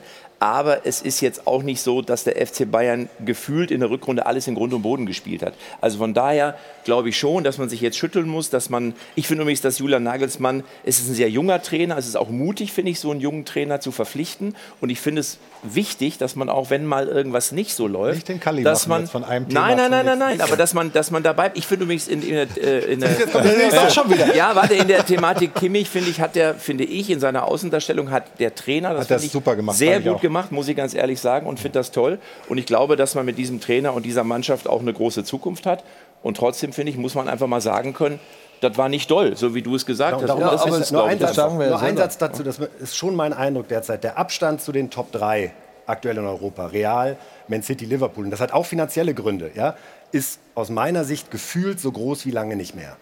Ich habe den Eindruck, dass diese Bayern-Mannschaft, die 2020 noch mal auf einem Sensationsniveau abgerufen hat, wo auch die Zusammensetzung so war, da waren Spieler dabei, die waren 2013 noch nicht dabei, die wollten unbedingt diese Champions League gewinnen, ja. dass die Mannschaft aktuell von der Qualität, von der Einstellung her auch ja, aber, diesen dreien. Aber hättest, du, dreien, hättest du Real Madrid dreien, so erfolgreich, hättest dreien, du das so erwartet? Ja, aber die haben jetzt schon Mbappé wieder vor der Tür stehen. So, da ist schon der nächste, da ist schon klar, wie es sozusagen in Anführungszeichen nach Lewandowski weitergeht. Die haben jetzt den Mann, der die nächsten zehn Jahre vermutlich sechs, sieben Mal Weltfußballer wird. Also ich glaube, man muss das, man muss das selber mal gespielt haben. Also wir, können ja, wir können ja auch PSG nehmen, die viel, viel, viel, viel Geld investiert haben. Wir können Man City nehmen, die über eine Milliarde investiert haben und den Titel immer noch nicht gewonnen haben. Also es sind auch Kleinigkeiten in einem Spiel, die entscheidend sind über ein Weiterkommen oder nicht. Man kann nicht immer pauschal sagen, Bayern ist ausgeschieden, scheiß Saison. Das geht ja, nicht. Was auch keiner gesagt ich, hat. Ich das noch dazu sagen darf, Herr Bückelmann, Sie haben ja gesagt, das ist Ihr Gefühl. Über genau. Gefühle können wir natürlich alle äh, reden und jeder hat äh, unterschiedliche Gefühle. Gefühle. Aber ist es denn nicht umgekehrt ein Schuh, dass man den FC Bayern bewundern muss, dass er eben mit diesen Clubs noch mithalten kann, die eine enorme Summe an Geld investieren? Gucken Sie mal Paris Saint-Germain. Neymar, Messi, äh, Mbappé, Jetzt äh, Erling Haaland, was der kostet. Mbappé angeblich 120 Millionen nur fürs Unterschreiben. Und, und sollen wir denn das machen? Habe ich weder Nein. gefordert. Ich und sage trotzdem, nur, ich darf ich jetzt gar nicht gerne, Und trotzdem ist es unser Anspruch, mit diesen Mannschaften mitzuhalten, aber eben auf dem Bayernweg. Und der heißt äh, maximaler sportlicher Erfolg bei wirtschaftlicher Stabilität. Herr Heiner, weil Sie jetzt gleich los müssen, Sie dürfen auf keinen Fall zu Nein, nein, nein. nein wir wollen ja nicht. Wir wollen ja, mein erster Rathausbalkon. Ja, eben. da wollen wir nicht, dass Sie zu spät kommen. Nein. Aber trotzdem, ganz kurz als Fazit. Also Lewandowski bleibt bis Vertragsende? Oder? Dann gehe ich aus. Okay. Mhm. Ist noch nicht ganz äh, klar. Also vielleicht setzt man sich trotzdem noch mal zusammen. Oder sind Sie bei 100 Prozent? Ach, äh, das können wir okay. jetzt noch eine halbe Stunde sofort für die Diskussion. Gut, also dann gebe ich an, dem an, dem, an der Stelle auf, schwenke die weiße Fahne und äh, sage vielen Dank für den Besuch. Gerne. Und wünsche Ihnen viel Spaß auf dem Rathausbalkon. Gerne. Herbert Heiner, meine Damen und Herren. Viel Spaß noch. Dankeschön.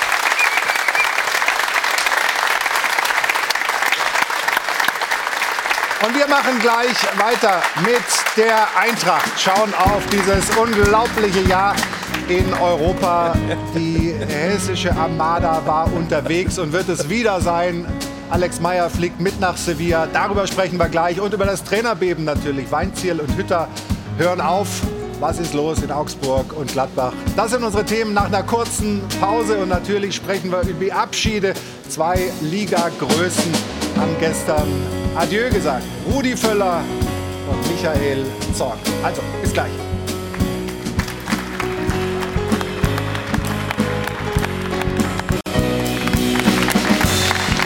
Die Sonne scheint in München. Das ist der Weg rein ins Airport Hilton. Und hier ist der Stahlberg Doppelpass. Wir sind wieder ein bisschen aufgerutscht hier. Herbert Heiner ist auf dem Weg zur Meisterfeier und Jana hat jetzt die Szene der Woche. Emotional wird's jetzt. Die Szene der Woche wird Ihnen präsentiert von LEDVANCE. Smartes Licht für zu Hause. Ehre, wem Ehre gebührt. Nach 44 Jahren ist gestern eine Ära geendet. Michael Zorg verlässt also die große Fußballbühne und gestern beim Heimspiel der Borussia gab es natürlich eine entsprechende Verabschiedung von den Fans. Also er hat wirklich eine Ära geprägt in Dortmund. Bis heute ja tatsächlich Rekordspieler, aber natürlich auch als Manager. Und hier sehen wir es, die Choreo, die sich die Fans vor dem Spiel haben ausgedacht konnte sich wirklich sehen lassen. Konterfei einmal als Spieler, einmal als Manager. So lässt man sich doch gerne verabschieden. Schöne, schöne Bilder hier, die wir aus Dortmund sehen. Natürlich auch in Dortmund in der Stadt war einiges los. Ich habe auf Twitter ein ganz nettes Bildchen gefunden. An der Lindemannstraße, eine ganze Hauswand hier bemalt.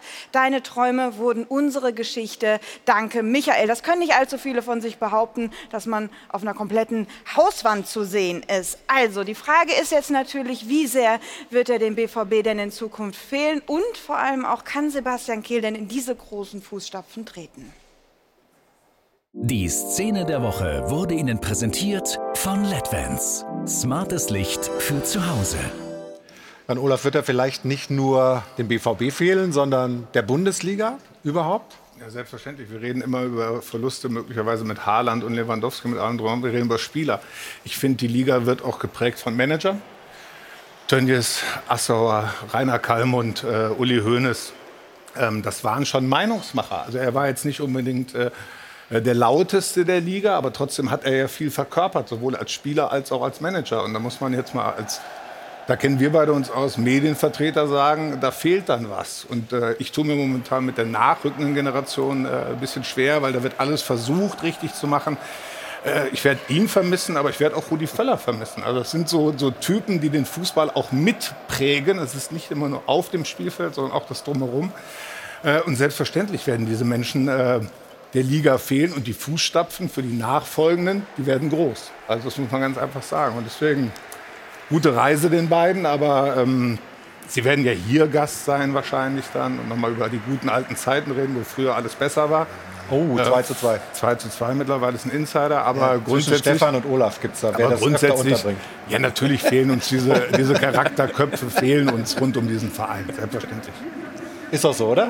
Solche Leute, also wenn jemand wie, wie, wie Susi Zorg in Dortmund äh, zur Legende wird, den Verein nicht verlässt, da alles erlebt hat. Das ist einfach großartig, dass es sowas ja, noch gibt, oder? Also ich, ich kenne ihn ja auch. Heutzutage, und, äh, wo alle immer den nächsten Schritt machen wollen, irgendwo anders hin und, und eine andere Sprache, eine andere Kultur kennenlernen wollen. Mehr Wertschätzung. Ja. Absolut. Nein, es ist, ist, ist, ein, äh, ist ein, ein, cooler Typ und der hat wirklich für den Verein eine, eine, Menge gemacht. Und Borussia Dortmund ist ja da ähnlich aufgestellt wie der FC Bayern, hat eine extreme Beständigkeit, ähm, was seine Menschen im Umfeld angeht. Und es ist natürlich sehr, sehr schade, wenn so jemand dann jetzt geht. Ähm, gut, aber jetzt ist Platz für jemand Neues und äh, der neue Manager muss halt eben einen Laptop bedienen können.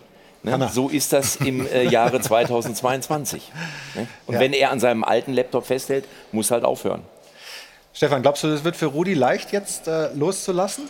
Jetzt sozusagen, wenn wir mal über Völler reden, einfach nur noch Privatier also, zu sein, das Leben ruhiger ja, zu leben. Er wird ja weiterhin Leverkusen verbunden bleiben. Ne? Das schon. Also, und, und Zorg ja auch. Das ist ja jetzt nicht so, dass sie komplett weg sind, sondern wenn Sebastian Kehl mal eine Frage hat, dann kann er den Hörer in die Hand nehmen und natürlich äh, Michael Zorg anrufen, äh, wenn da irgendwas sein sollte. Das wird bei Rudi Völler, wie gesagt, in Leverkusen nicht anders sein. Das ist natürlich äh, schön. Vielleicht haben Sie jetzt mehr Zeit, wirklich bei uns mal in die Sendung zu kommen. ähm, aber das waren schon außergewöhnliche Spieler, es waren außergewöhnliche Typen und wie sie dann auch die Vereine geführt haben, das war auch außergewöhnlich. Oder hast du irgendwas Negatives? Lustig. Äh, also Michael Zorg ist sicherlich der beste Einkäufer der Bundesliga der letzten 15 Jahre. ich mhm. kenne keinen Verein, der so eine Trefferquote bei Zugängen hat. Ja, also die Wertsteigerung von Borussia Dortmund-Spielern. Äh, weiß ich, ob irgendjemand in Europa halbwegs sowas hinbekommen hat. Vielleicht äh, gibt es in Portugal noch Beispiele, aber wirklich sehr, sehr beeindruckend. Bei Rudi Völler tut es einem natürlich wahnsinnig leid, dass es nicht mit dem einen Titel geklappt hat, ja, dass auch er aus Vizekusen äh, keine Titelmannschaft machen sollte, was er selbst auch als großes Manko seiner Amtszeit da benennt. Denn vielleicht sind Stefan und ich uns da ausnahmsweise äh, einig, äh, dass Leverkusen keinen Titel gewonnen hat seit 1993, glaube ich, ist in Anbetracht der Möglichkeiten zu wenig. Stimmt. Stimmt. Also, hat er gesagt. Hand drauf. Ja, wir gesagt. haben aber auch noch eine Stunde zehn Zeit, um euch noch zu versöhnen. Also vielleicht klappt das ja noch. Alles gut. Ja. Also zwei wirklich ganz große haben gestern Servus gesagt und äh, fand es schön, dass es da emotionale Abschiede gab in den Stadien. Wir schicken noch mal einen Applaus den beiden entgegen. Hoffen wir, haben sie dann in Zukunft regelmäßig bei uns hier in der Runde und kommen jetzt zur Eintracht aus Frankfurt. Was für eine Saison in Europa.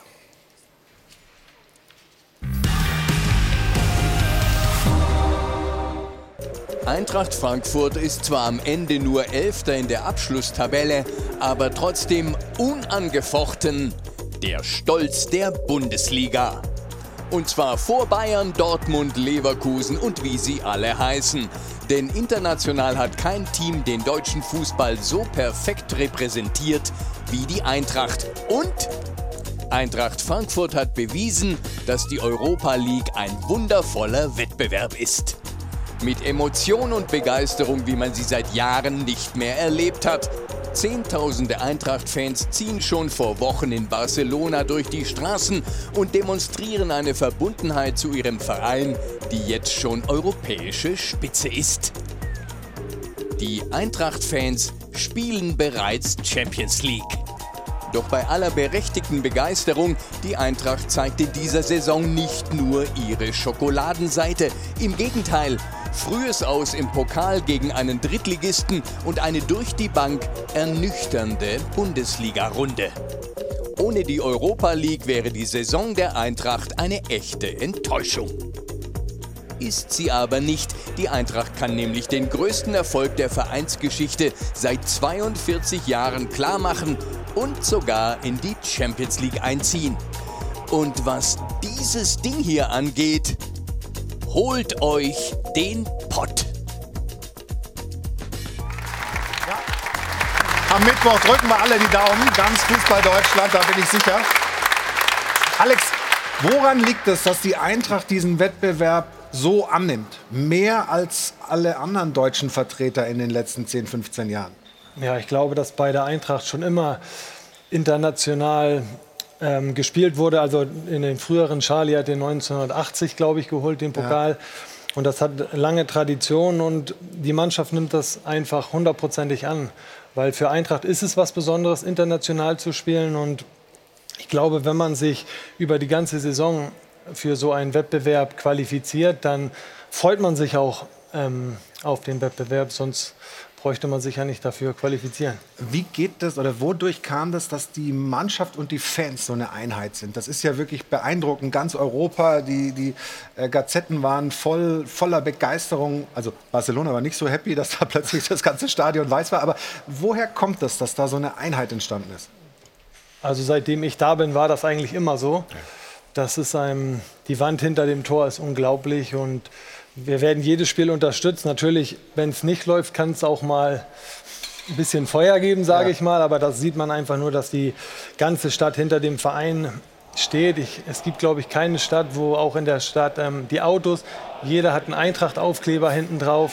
Das sieht man in keiner anderen Stadt. Und das ist einfach totale Verbundenheit. Jeder feiert und leidet auch mit dem Verein. Und deswegen ist, glaube ich, die, der Zusammenhalt so groß. Es könnte jetzt auch sich über Frankfurter Stadtgrenzen hinaus ein bisschen ausweiten, die Absolut. Begeisterung für den Verein. Absolut. Also das mit den Aufklebern kenne ich eigentlich auch nur aus den 80er Jahren. Da war es früher das Phantasialand, was jeder hinten auf dem, äh, auf dem Auto haben musste. Und Sylt kam später. Ja, aber Sylt, Sylt, Sylt kam Das nur in deiner Gehaltsklasse. Ja, ist klar. Nein, wir beide können uns das nicht leisten. Ja, natürlich. Nein, aber der, der Weg, also die 80er, alles in Ordnung. Aber ich glaube, der Weg äh, der Eintracht ist jetzt eigentlich, der ist zehn Jahre alt. Nämlich mit dem äh, Wiederaufstieg damals äh, in Aachen, tragisch für Aachen, Aachen damals abgestiegen und glaube ich sogar direkt äh, in die Regionalliga äh, durchgestoßen und äh, Frankfurt damals der Aufstieg. Dann gab es äh, zwei Architekten auf dem Weg. Äh, das eine war äh, Herbert Bruchhagen, der für eine unfassbare Ruhe da gesorgt hat und einfach das Ganze mal ein bisschen geerdet hat und nachher natürlich mit Freddy Bobic, der jetzt leider in der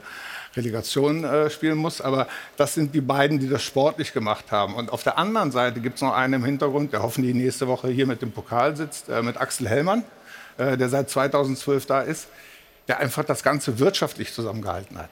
Ähm, die sind Betreiber ihres eigenen Stadions. Äh, die haben ein Nachwuchsleistungszentrum gebaut. Äh, die haben ein Profi-Camp gebaut. Das heißt, ich zahle, äh, die haben nicht nur in Beine, sondern die haben auch in Steine investiert. Und das ist ganz, ganz wichtig auf dem Weg, den du... Ähm Hier ist Geld, komm, nimm meins. Durch das ganze Stühle-Rücken habe ich mein Geld vergessen. Ähm, ja. Ich gebe mehr. Aber auf jeden Fall, das ist ein Weg. Und da sind sie damals, sie sind konstant voranmarschiert, haben dann den DFB-Pokal äh, gewonnen, haben das Halbfinale gegen Chelsea gespielt und das Ganze mündet jetzt in einem überragenden Finale. Auf der anderen Seite, ich will auch nicht tauschen, äh, das ist ein Druck von 20 Millionen, dieses Spiel. Und das ist, so, das ist so ein bisschen die Herausforderung, da das Gleichgewicht zu finden. Äh, für uns ist das wieder, ist ein Fußballspiel, ist eine geile Party. Bringen wir mal ein plastisches Bild. Wenn du früher auf eine Party gegangen bist als Single, und du bist um halb drei als Single wieder nach Hause, dann war es vielleicht eine geile Party, aber es war nicht, äh, es war nicht das, das, das Endgültige. Ja, du wolltest ja vielleicht jemanden kennenlernen. Das sind hier und, Beispiele, die gefallen ja, mir. Also das kostet auch drei Euro, ehrlich. Das ist ja also, Wahnsinn. ja, also. Also,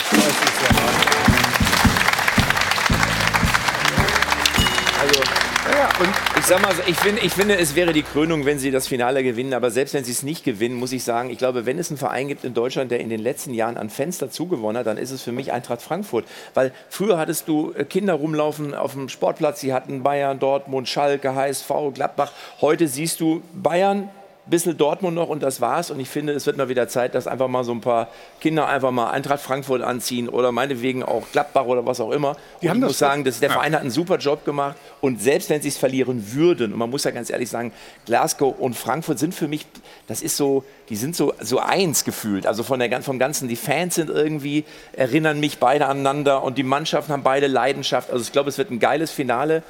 Wir drücken alle Frankfurt die Daumen, aber wenn es nicht klappt, muss ich sagen, hat Frankfurt uns trotzdem einfach Spaß gemacht. Und das ist Fußball. Ja, aber der, der Erfolg ist nur. Ich glaube, der Erfolg von, äh, von Frankfurt ist, äh, sollten sie es verlieren, was ich, nicht, äh, was ich mir nicht äh, wünsche, äh, ist nur äh, aufgeschoben und nicht aufgehoben. Das heißt, die Frankfurter, glaube ich, die gehen ihren Weg und ich finde, sie gehen ihn auch wirklich konstant. Also die Frankfurt-Fans vor elf, zwölf Jahren, also da hattest du Angst, wenn die auswärts in Anführungsstrichen im Stadion waren und es lief nicht so. Also das, das, das jetzt die Bilder aus Barcelona, die finde ich auch gut. Ähm, ich kann mich aber auch an die Zeit erinnern, als der Block wirklich äh, Atmosphäre gemacht hat, aber in die falsche Richtung. Grundsätzlich muss man trotzdem sagen, man, man muss sogar mittlerweile Frankfurt-Fan sein für das, was sie da geleistet haben. Aber auf der anderen Seite, das Spiel, und alle sagen so, ja, das ist wie Villarreal. Für Glasgow, das schlägst du doch, ist doch klar. So, ah, die- ja, die haben äh, Dortmund Finale. rausgehauen, äh, die haben äh, Leipzig. Rausgehauen. Und die sind von der, von der, äh, sagen wir so, von der, von der Aufstellung ist es genau dasselbe nur gespiegelt. Das ist genau dasselbe Spiel und das wird natürlich jetzt ein bisschen schwieriger, weil das ist eine 50-50. Ich drücke es Frankfurt, ich drücke es der Bundesliga, drücke ich die Daumen. Es ist ein absolutes Marketing-Tool. Also mein neuer Freund, der Schalke-Fan, äh, das ist ein Marketing-Tool, was uns allen gut getan hat mit dem Aufstieg.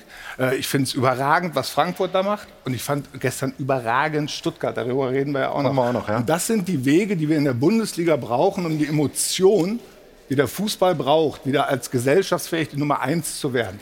Das ist der Rückweg. ja. Da, da, darf ich den, den Alex noch mal kurz reinnehmen? Wie wichtig wäre es denn, dass das Ding gewinnt? Weil ihr werdet dann Champions League, dann kommen wirklich andere finanzielle Dimensionen.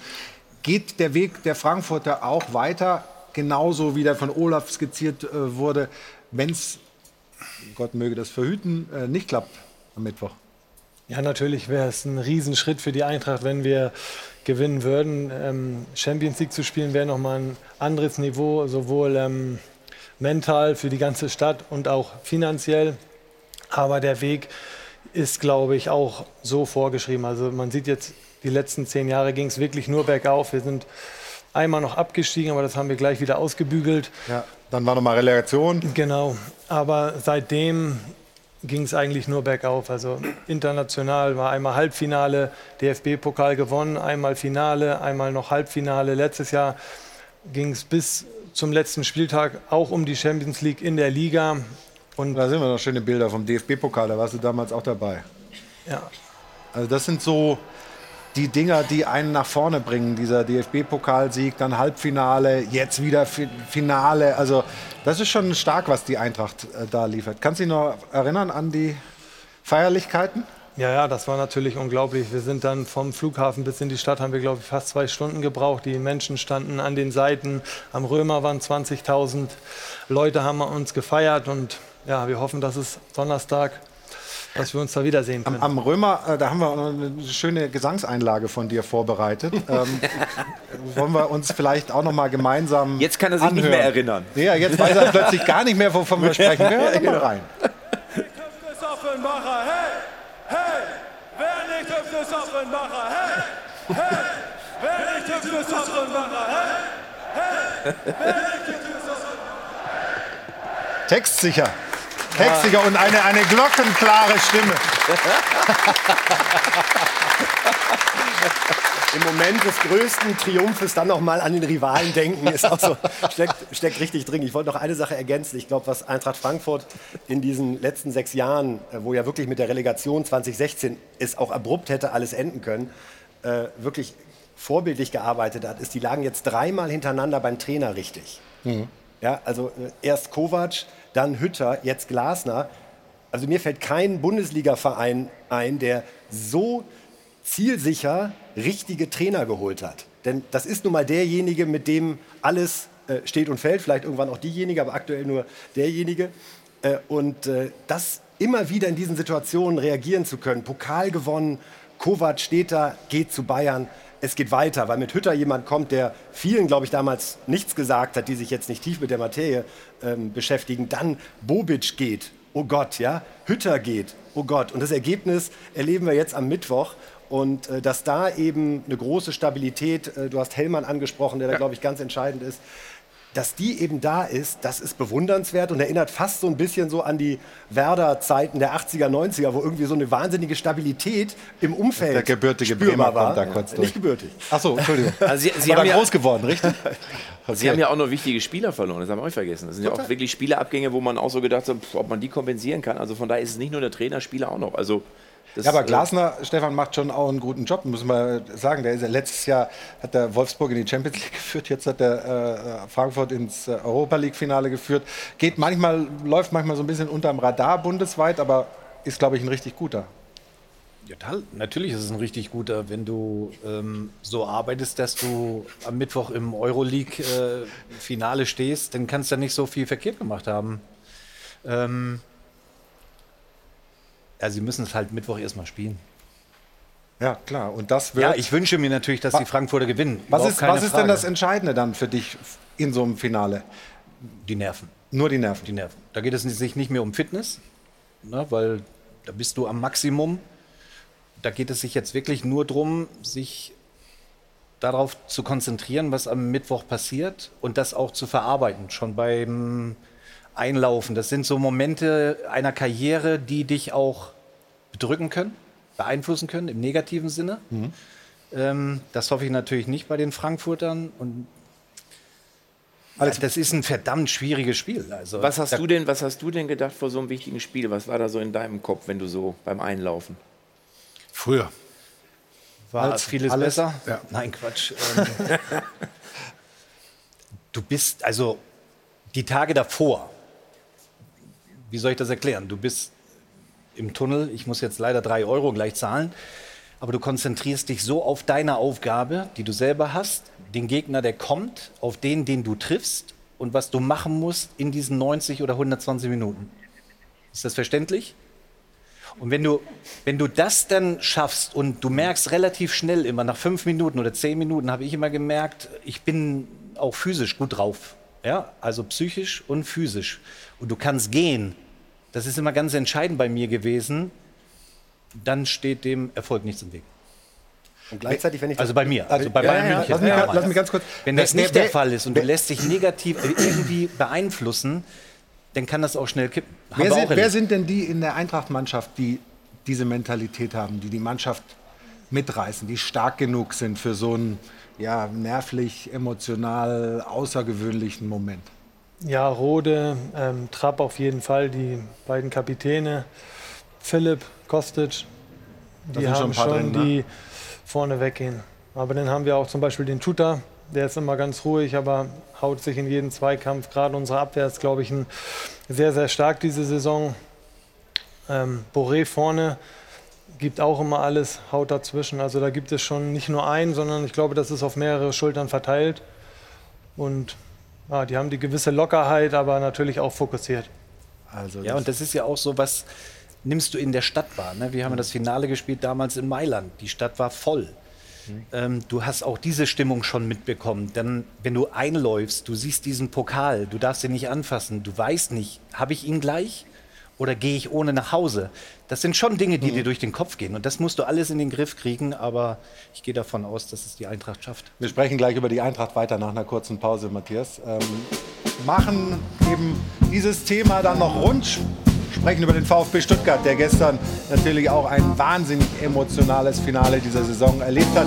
Das Trainerbeben beschäftigt uns. Wir haben mit Roland Wirkus exklusiv gesprochen, dem Gladbacher Sportdirektor, der jetzt wieder Trainer suchen muss. Die wichtigsten Aussagen nach einer kurzen Unterbrechung. Und jetzt gibt es für Sie noch was zu gewinnen. Und dann sind wir gleich wieder hier im Stahlwerk Doppelpass aus dem Airport Hilton in München. Bis. Willkommen zurück. Stahlwerk Doppelpass meldet sich aus dem Airport Hilton. Und wir haben hier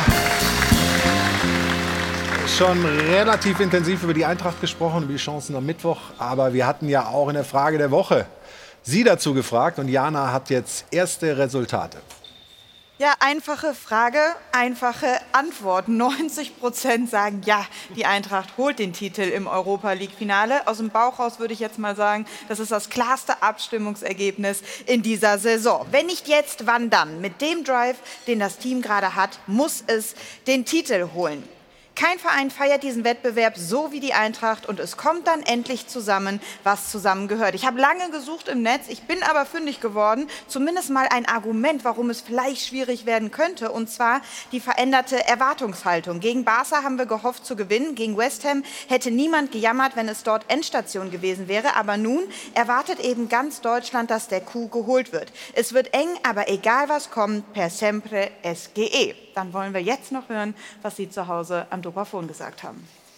Ich glaube schon, dass die Eintracht gewinnt. Es wird zwar knapp werden, ich schätze 2-1 für die Frankfurter und wenn es auch in der letzten Minute ist, ist egal. Sie haben es verdient und diese tollen Fans, die wir haben, muss ich sagen, Respekt, Respekt. Die Eintracht holt auf jeden Fall den Europa League-Titel und beweist damit, dass die Fußballromantik noch nicht gestorben ist. Ich gehe davon aus, dass die Eintracht den Titel holt. Die Glasgow Rangers sind bekanntermaßen auswärts bei weitem nicht so stark wie zu Hause im Ibrox Park.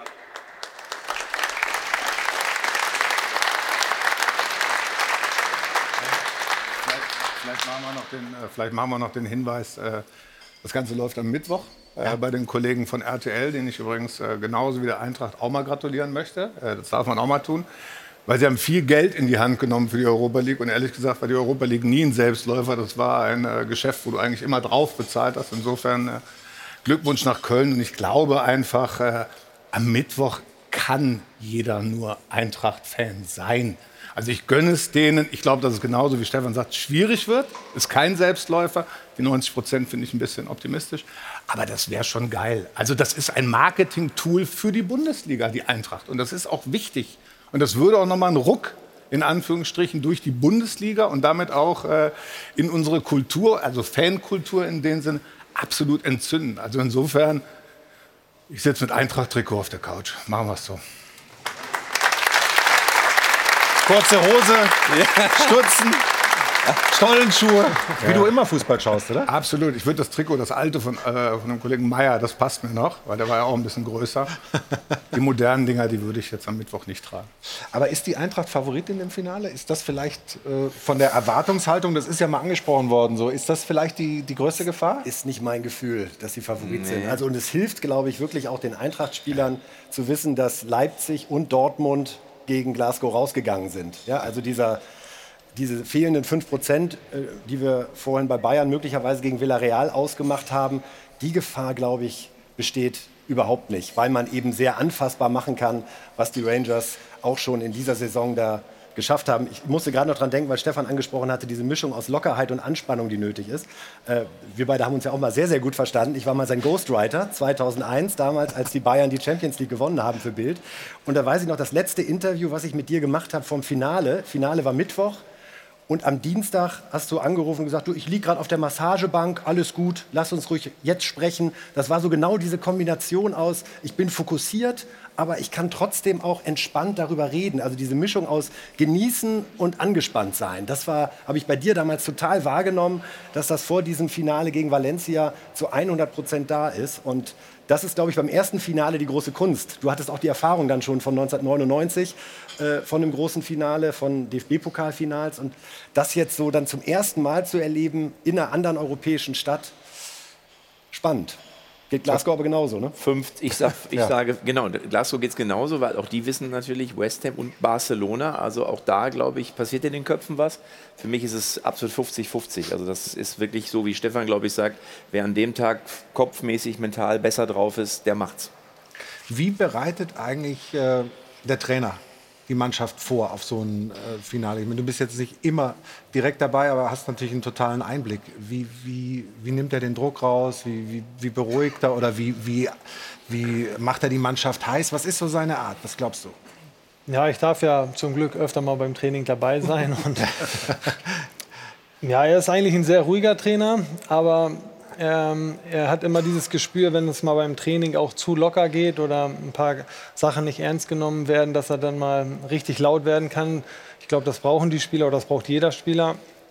Und ja, dann gibt es halt eine Analyse einmal die Woche oder zweimal die Woche vom Gegner. Da wird der Gegner vorgestellt. Und sonst ist das eigentlich, schätze ich mal, wie bei jedem anderen äh, Bundesliga-Verein auch. Also wir haben das jetzt, glaube ich, mehrfach gesagt, aber ich äh, sage es auch gerne nochmal. Mittwoch sind wir alle Eintracht Frankfurt-Fans. Drücken die Daumen der Eintracht. Und kommen jetzt aber zum vielleicht emotionalsten Moment des gestrigen Spieltags, nämlich zur Rettung des VfB Stuttgart. Und ich freue mich sehr, dass Sven Mislintat uns zugeschaltet ist. Wir gucken mal, wie klein die Äuglein sind. Geht schon noch. Geht schon noch oder geht schon wieder? Beides. Äh, Beides. War, ganz, äh, war ganz entspannt für mich eigentlich. Also erstmal ist mir noch erlaubt, einen guten Morgen in die Runde. Ja, absolut. Und wir gratulieren hier aus München, sprechen gleich wirklich intensiv über den VfB Stuttgart, über diese emotionale Achterbahn des gestrigen Spiels und äh, haben ähm, ein paar Bilder dann auch vorbereitet für die Fans äh, von Werder Bremen. Aha. Das sind nämlich äh, die Bilder aus der Stadt heute, glaube ich. Kann das sein? Oder von wann sind die Bilder? Die sind von heute, ja, weil wir nämlich jetzt auch äh, kurz zu Anna Dollack geben, die die Quoten für die Sonntagsspiele der zweiten Fußball-Bundesliga hat. Und danach, guck mal, was da für eine Begeisterung ist, ist ja unglaublich. Matthias, ne? Da wärst du jetzt auch gerne mittendrin. das, ist, das ist ein Missverständnis. Aber okay, er, ja, sucht nach viele, Verwandtschaft. Viele Freunde in Bremen. Und äh, das ist ja in Bremen, hat sich das ja zuletzt ja. als Tradition entwickelt, wenn es am letzten Spieltag um ganz viel geht. gab schon mal diese grün-weiße Wonderwall, die den Bus dann auch begleitet auf den letzten Metern zum Stadion. Ja. Äh, ich glaube, wir werden an diesem Wochenende wirklich total dafür entschädigt, was wir an Emotionen durch all die Geisterspiele äh, verpassen mussten ja. in äh, den letzten zwei Jahren. Und dass da jetzt alle das Ventil aufmachen und das richtig ausleben, das zeigt auch, dass der Fußball glücklicherweise überhaupt nicht von seiner Anziehungskraft eingebüßt hat während Corona. Darüber sprechen wir gleich. Äh, nach den Neobet-Quoten zur zweiten Liga mit Sven Mislintat über dieses Wahnsinns-Herzschlagfinale gestern. Das VfB Stuttgart gegen den ersten FC Köln. Jetzt aber erst kurz Anna Dollack. Vielen Dank, Anna Dollack. Und die Neobet-Quoten zur zweiten Liga. Jetzt aber zum VfB Stuttgart. Sven, was war das für ein emotionales Ding am Ende? Ihr konntet es irgendwie selber kaum noch glauben. Ja, nee, da muss ich widersprechen. Also es ist tatsächlich so gewesen, dass wir ähm, die gesamte Mannschaft, Trainerteam und wir äh, komplett dran gedaubt haben mit dem 2 zu 1 Siegtreffer der Mainzer bei Hertha BSC Berlin. Ähm, wir haben ähm, geglaubt, dass wenn wir unsere Hausaufgaben machen mit einem Punkt in München und mit einem Dreier zu Hause gegen Köln, dass dann wirklich die Rettung auch über Platz 15 direkt möglich ist. Und ich glaube, das hat man zu jedem Zeitpunkt des Spiels ähm, gesehen. Ähm, und ich glaube auch, dass die Fans dieses, dieses, diesen gleichen Glauben daran hatten, weil das war von, äh, vom Einlaufen vor dem Spiel der Mannschaft schon eine ganz besondere Atmosphäre gestern. Und die hat sich dann natürlich äh, zugespitzt, weil beide Spiele in den letzten Minuten entschieden worden sind. Und man ja keine bessere Dramaturgie sich ausdenken könnte für, für so ein Herzschlagfinale. Ich glaube, Stefan Effenberg wird sich auch noch daran erinnern, als Patrick Andersen das Ding reingehauen hat äh, in letzter Minute und sie da Meister geworden sind, was das für besondere Momente sind. Und ähm, sieht man ja hier gerade auf den Bildern. Wir haben immer dran geglaubt und die, die, die Fans haben uns zu jeder Zeit auch dahin getragen, dass wir dran glauben konnten. Und der Trainer hat gestern nach dem Spiel auch gesagt, das sind Momente, die wird man für ewig erinnern und das macht aus uns eine verschworene Gemeinschaft auch für lange Zeit. Also das ist natürlich tatsächlich nicht von der Hand zu weisen, was das mit einer Mannschaft machen kann, auch für die Zukunft. Ja, das ist völlig richtig. Aber ich, ich glaube auch, dass der Schlüssel schon daran lag, dass wir äh, zu allen Zeitpunkten schon eine sehr, sehr gute Mannschaft waren, mit einem extremen Spirit waren. Und ich glaube, ähm, dass, dass hier ein bisschen alte Werte des Fußballs gewonnen haben, dass Mannschaft wirklich Mannschaft ist, Stärken, Schwächen eines anderen kompensieren. Um gestern ein Beispiel zu nennen, Flo, Flo Müller, der uns in München das Unentschieden festgehalten hat, gestern mit einem Fehler, den er in seinem Leben wahrscheinlich nur einmal macht und unser Kapitän sinnbildlich für diese Gemeinschaft dann eben das 2-1 in letzter Minute macht und uns äh, den Klassenhalt direkt sichert. Und das ist eine Art des Spirits, die mich unheimlich stolz macht. Seit, seit drei Jahren arbeiten wir daran, dass, es, dass wir genau so sind und genauso sein wollen, um halt eben auch alle mitzunehmen auf diesem Weg. Und die Fans haben das unfassbar verstanden. Und ähm, ja, ähm, Rino hat da vollkommen recht. Das ist sicherlich etwas, ähm, was wir im Herzen behalten werden und auch in der Gemeinschaft behalten werden. Und hat sich auch ein bisschen angefühlt wie ein paar coole Erlebnisse, die ich auch in Dortmund hatte mit Meisterschaften. Matze Knob war bei einer Feier auch dabei, kann ich mich erinnern. Und äh, es war genauso besonders gestern, wenn nicht sogar besonderer. Und ein Schlüssel natürlich zu diesem Erfolg ist, dass man ja die Kraft hatte, Kontinuität zu wahren und nicht irgendwie noch Schnellschüsse gemacht hat, den Trainer festgehalten hat, den Weg weitergegangen ist. Wir sprechen genau darüber gleich, aber wollen noch mal filmisch den VfB Stuttgart und dieses Herzschlagfinale würdigen.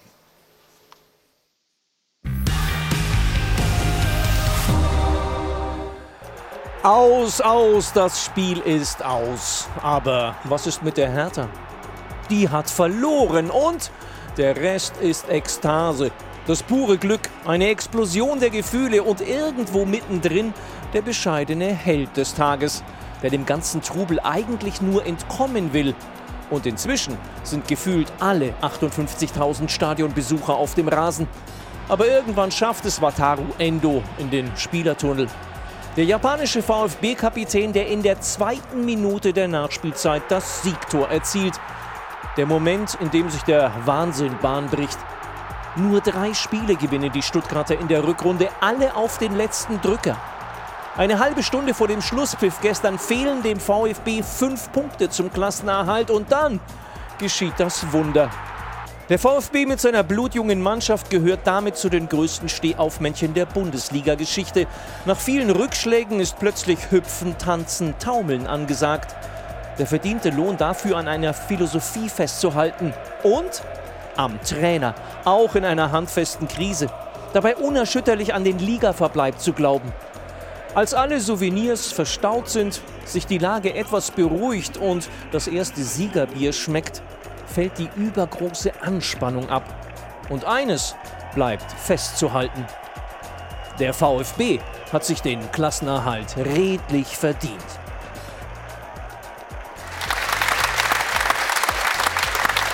Stefan, was ist für dich so der wichtigste Aspekt, warum Sie es jetzt am Ende doch noch geschafft haben? Dass Sie immer guten Fußball gespielt haben, haben wir ja hier häufig schon erzählt.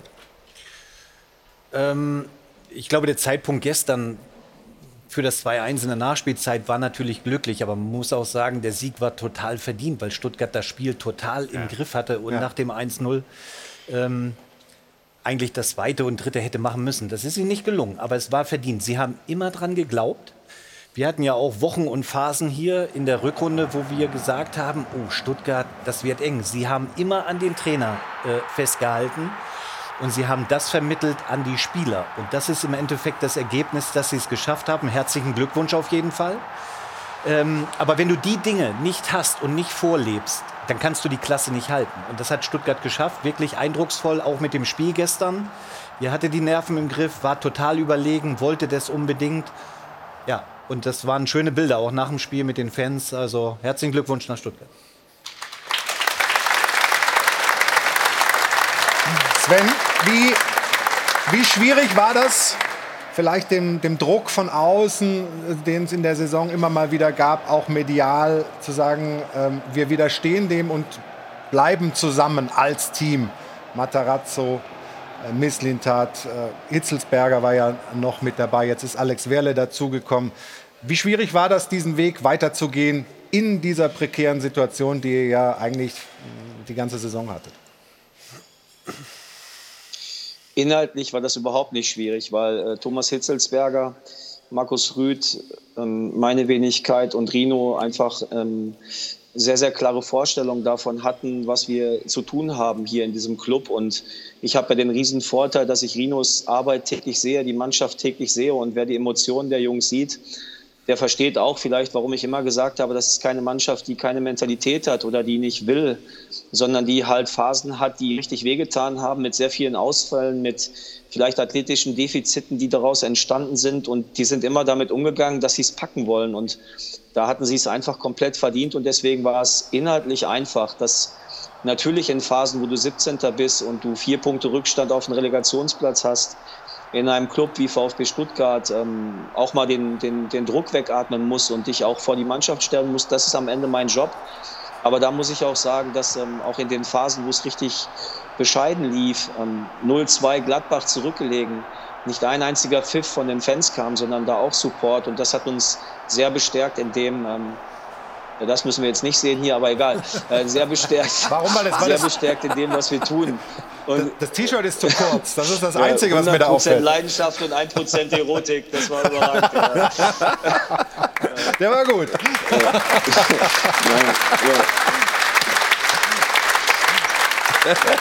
Ich habe die, äh, diese Stabilität am Ende ist wirklich beeindruckend. Ich war beim Spiel Hertha gegen Stuttgart im Stadion. Das ist ja noch nicht lange her. Ja. Hertha hat gewonnen. Stuttgart-Spieler haben geweint auf dem Platz und ich dachte, unfassbar, will man diese Mannschaft noch mal ausrichten. Das ganze Gefühl im Olympiastadion an diesem Sonntagnachmittag war, Hertha gerettet, Stuttgart steigt ab. Und das dann hinzubekommen äh, mit dieser Stabilität, die den Verein das ganze Jahr ausgezeichnet hat, ist wirklich maximal bewundernswert. Und gleichzeitig, glaube ich, ist diese Mannschaft von der Qualität her auch die, die am besten aufgestellt ist, wenn man sich Hertha anschaut oder Bielefeld, die anderen Konkurrenten. Und wenn man sich daraus jetzt so ein bisschen befreit, so ein bisschen vielleicht wie Eintracht Frankfurt 2016 nach der Relegation, dann steckt in dieser Mannschaft viel Qualität drin, ein gutes Führungsduo, wo dann eben auch mehr kommen kann, ohne jetzt Sven Mislintat gleich die Europa League einsingen zu wollen. äh, wissen Sie schon mal, was auf Sie zukommt die nächsten Wochen? Ähm, aber das ist schon beeindruckend, was da für eine Mannschaft zusammengestellt wurde mit jungen, tollen Typen. Ähm, das ist schon eine große Leistung. Das macht ja auch Teile der Sympathie aus, ne? dass sie genau daran festgehalten haben und nicht zwei, drei Spieltage vor Schluss äh, die Nerven verloren haben, alles ausgewechselt haben, sondern sie haben einfach weitergemacht. Und irgendwie muss jeder für sich auch eingestehen, wenn du gestern vom Fernseher gesessen hast, es war irgendwie klar, dass Dortmund gewinnt. Und irgendwie, Ja, warum aber- auch immer, hatte ich auch gestern das Gefühl, Matsu, du musst warten. Nein, nein, nein. Du musst ich- warten. Doch, du musst warten. Ich warte, ich warte. Hat, hattest du, hattest du das auch raus nach der Sendung? ähm, nein, aber hattest du immer das Gefühl, dass die das Spiel noch drehen können? Und genau wie Stefan sagt, also alles andere als ein Sieg gestern, das wäre wirklich eine Enttäuschung gewesen, weil sie hätten es früher schon dicht machen können. So war es für die Dramatik super. Aber das meinte ich mit, der, mit, der, mit dem Investieren von Hertha BSC Berlin. Ja, natürlich waren die Voraussetzungen vor dem Spiel bei beiden Mannschaften komplett unterschiedlich. Äh, Stuttgart musste Vollgas geben, hat es gemacht oder wirklich Leidenschaft pur. Und bei Hertha war, ja, natürlich ist, du bist eigentlich vorne und das Unentschieden reicht dir. Auch Bielefeld hat noch mal was reingeworfen, aber es ist absolut verdient, dass Stuttgart sich gestern gerettet hat. Einfach mit dieser Leidenschaft, mit dem, da geht dir vom Fernseher das Herz auf, auch die Fans, die ganze Mannschaft. Und du hast gesagt, Stefan, die hätten ja vier, fünf Dinger noch machen müssen. Und Köln ist jetzt auch keine Kirmestruppe. Also das muss man ganz klar sagen. Von daher fand ich das toll, dass es belohnt wird dann auch. Aber Sven, wir haben ja auch immer wieder mal, äh, auch gerade in dem Beitrag gesehen, diese ganzen Last-Minute-Dinger. Musste das sein? Musste man das immer so spannend machen? Habt ihr viel Nerven Ja, gelassen? also wenn wir vorher wissen, wie es wenn wir vorher wüssten, wie es ausgeht, dann ist es ganz in Ordnung. Das weißt du ja aber leider nicht. Von daher hätte ich nichts dagegen, wenn wir das nächste Saison anders hinbekämen. Das ist ja ganz klar. Könnt ihr denn die Gruppe zusammenhalten, weitestgehend? Also gerade Sasa Kalajdzic, der Name schwört ja jetzt sogar in, in Verbindung mit, mit Bayern München äh, durch die Gazetten. Aber wie optimistisch äh, seid ihr, dass diese Mannschaft, wir sehen ihn hier gerade auch ein paar Tränchen verdrücken nach diesem emotionalen Spiel gestern, wo er erst einen Elfer verschießt und dann, glaube ich, 20 Sekunden danach noch ein Tor macht. Ähm, wie optimistisch seid ihr, dass ihr die Gruppe zusammenhalten könnt? Ja, ich glaube, dass der Club, was das angeht, ähm, vor, dem, ähm, vor einer riesen Herausforderung steht und das vielleicht auch ein Unterschied zu Eintracht Frankfurt ist. Es ist zum letzten Zeitpunkt leider nicht so, dass äh, wir auf dem Transfermarkt mit, nicht mal mit einer schwarzen Null agieren können, sondern seitdem wir da sind, ähm, seitdem wir den Weg begonnen haben, haben wir ungefähr 25 Millionen jedes Jahr netto eingenommen auf dem Transfermarkt. Und das wirft dich natürlich immer weit zurück und da vielleicht auch ähm, ja, darauf hinweisen, dass wenn du immer wieder diese Jungs abgibst, du halt zwei Schritte zurückgehst und du gehst nicht immer direkt drei nach vorn, vielleicht auch Nummer ein. Und das ist eben dieses Jahr passiert mit Platz 15 gegenüber Platz 9 des letzten Jahres. Und wenn der VfB seinen eigenen Ansprüchen gerecht werden möchte, dann müssen wir da schon, müssen wir da schon auch unsere Hausaufgaben erledigen und hoffe, dass wir das tun, weil ihr könnt euch sicherlich vorstellen, wenn du, wenn du siehst, wie die Jungs bei uns agieren, dass es da auch ein paar von gibt, wenn nicht Monsterangebote von außen kommen, die sicherlich bei uns auch gerne länger spielen, weil ich möchte euch nur Borna, Sosa und Sascha mhm. nennen an, an, dieser Stelle. Borna hatte ein Angebot schon im Winter aus, äh, aus Italien. Ähm, und ähm, Moment mal kurz. Ton ist noch da. Da ja. ruft jemand an, gibt ein Angebot ab. Ja, wahrscheinlich. Jemand, der Borna Sosa verpflichten will. ja.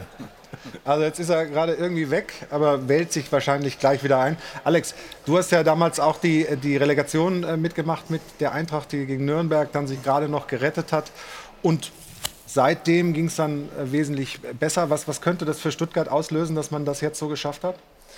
Ja, aber er hat einen wichtigen Punkt ähm, genannt. Ähm, wir sind eigentlich fast als Mannschaft zusammengeblieben. Also mhm. wir haben ganz oder wir haben eigentlich nie Spieler abgegeben, wichtige Spieler und es sind immer bessere dazugekommen. Ich glaube, und was er gesagt hat, dass wenn die die besten Spieler immer verkaufen müssen, dann wird es auch schwer, jedes Jahr wieder, sage ich mal, zwei Volltreffer zu landen, dass du das Niveau immer gleich wieder ersetzen kannst. Ich weiß nicht, ob er jetzt schon wieder da ist. Die Kollegen aus der Regie sagen mir das gleich, wenn er sich wieder eingewählt hat. Ja, ähm, vielleicht und dann nehmen wir ihn wieder mit rein. Dann nehmen wir mit rein. Vielleicht hatte Stuttgart auch das, äh, den Vorteil, weil so geht man übrigens auch zwischen Fans und äh, Team um, dass sie nicht die Trikots vor der äh, Tribüne abgeben mussten. Das ist übrigens auch eine emotionale Geschichte, was vielleicht auch da den Unterschied ausmacht zwischen Stuttgart und Berlin. Äh, du hast gestern gesehen, also wir sind ja schon älter, das Ding war wie 92. Hm. Also das war emotional, das habe ich noch nie das, erlebt. Das, das waren die Trikots so. auch wieder von 92, ja? So. Sehr gut, ja. ähm, das weiß ich. Aber ja, ich habe noch nie erlebt, dass. Stuttgart hm. so explodiert. Also das, also jetzt im positiven Sinne. Und auch da, man muss ja sagen, also Kompliment an alle Stuttgart-Fans, dass du die Nerven behältst, zu denen stehst und dann eigentlich bist du schon auf diesem Relegationsplatz. Ja, und dann drehst du das Ding und das ist natürlich wie die Meisterschaft. Ich glaube, dass das emotionaler war als die Meisterschaft 92, fast schon gefühlt. Aber das war gestern geil. Aber auch da Kompliment. Du hast doch gestern gesehen, die Zuschauer, die wollten es ja auch. Ja, klar. Also das kommt ja auch noch mal dazu. Die wurden ja nach vorne gepeitscht. Äh, und das ist schon, das macht das halt aus. Und das hat vielleicht der ein oder andere Verein nicht in dem Maße. Ja, da sehen wir die Bilder noch mal. Sven, wie war die, der Abend, die Nacht mit der Mannschaft Habt ihr es ordentlich krachen lassen eigentlich? Ja, natürlich darf das, darf das raus. Also wir haben zwei Comebacks von Platz 17, hatte ich ja schon gesagt, mit vier Punkten Rückstand auf Relegation und nach dem Spiel bei Hertha mit vier Punkten und noch drei Spiele zu gehen auf Platz 15, dann, ähm, dann, darf das, dann darf das und muss das auch mal raus bei allen. Und dann ist das auch wohl verdient, glaube ich. Was aber nicht bedeutet, dass wir es auch wenn es sich wie eine Meisterschaft angefühlt hat, wie eine Meisterschaft nehmen, sondern bei allem Verletzungen, was wir hatten, gibt es auch Dinge, die wir klar aufarbeiten müssen und aus unseren Fehlern lernen. Und wir haben aber eine sehr gute Fehlerkultur bei uns im Club und äh, fordern uns da gegenseitig heraus und bin mir sicher, dass wir unsere Lehren daraus ziehen werden. Es war auf jeden Fall gestern sehr, sehr beeindruckend zu sehen, wie die Mannschaft das gemacht hat, wie die Fans reagiert haben. Tolles emotionales Highlight dieses letzten Spieltages. Wir gratulieren nach Stuttgart und sagen vielen Dank an Sven Mislintat. Herzlichen Dank. Runde. Und jetzt kommt Jana wieder ins Spiel mit der weißen Weste.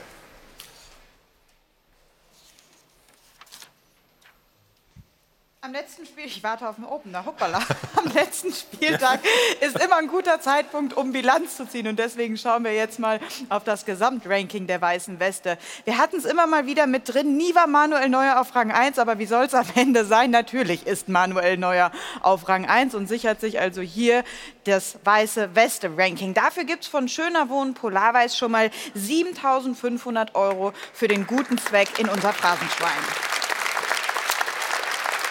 Dann gibt es grundsätzlich jeweils immer 50 Euro für eine weiße Weste in der Saison. Insgesamt hat es 137 Stück gegeben. Das macht dann nochmal eine Summe von 6.850 Euro. Dann nochmal on top unsere aus dem Publikum wöchentlich gesammelten Spenden fürs Phrasenschwein. Und das Ganze wird dann nochmal auf 15.000 Euro aufgerundet von Schöner Wohnen Polarweiß. Jetzt können wir applaudieren. Und Entsprechend hat uns der Brandmanager von Schöner Wohnen Polarweiß, ähm, Herr Beek, eine Grußbotschaft zukommen lassen. Hallo und guten Tag nach München. Den Glückwünschen an die Gewinner des Torvalds Awards schließen wir von Schöner Wohnen Polarweiß uns natürlich gerne an. Wir freuen uns schon auf die Projekte, die die Sieger benennen. Während der gesamten Saison haben wir für jedes zu Null Spiel, für jede weiße Weste 50 Euro gespendet.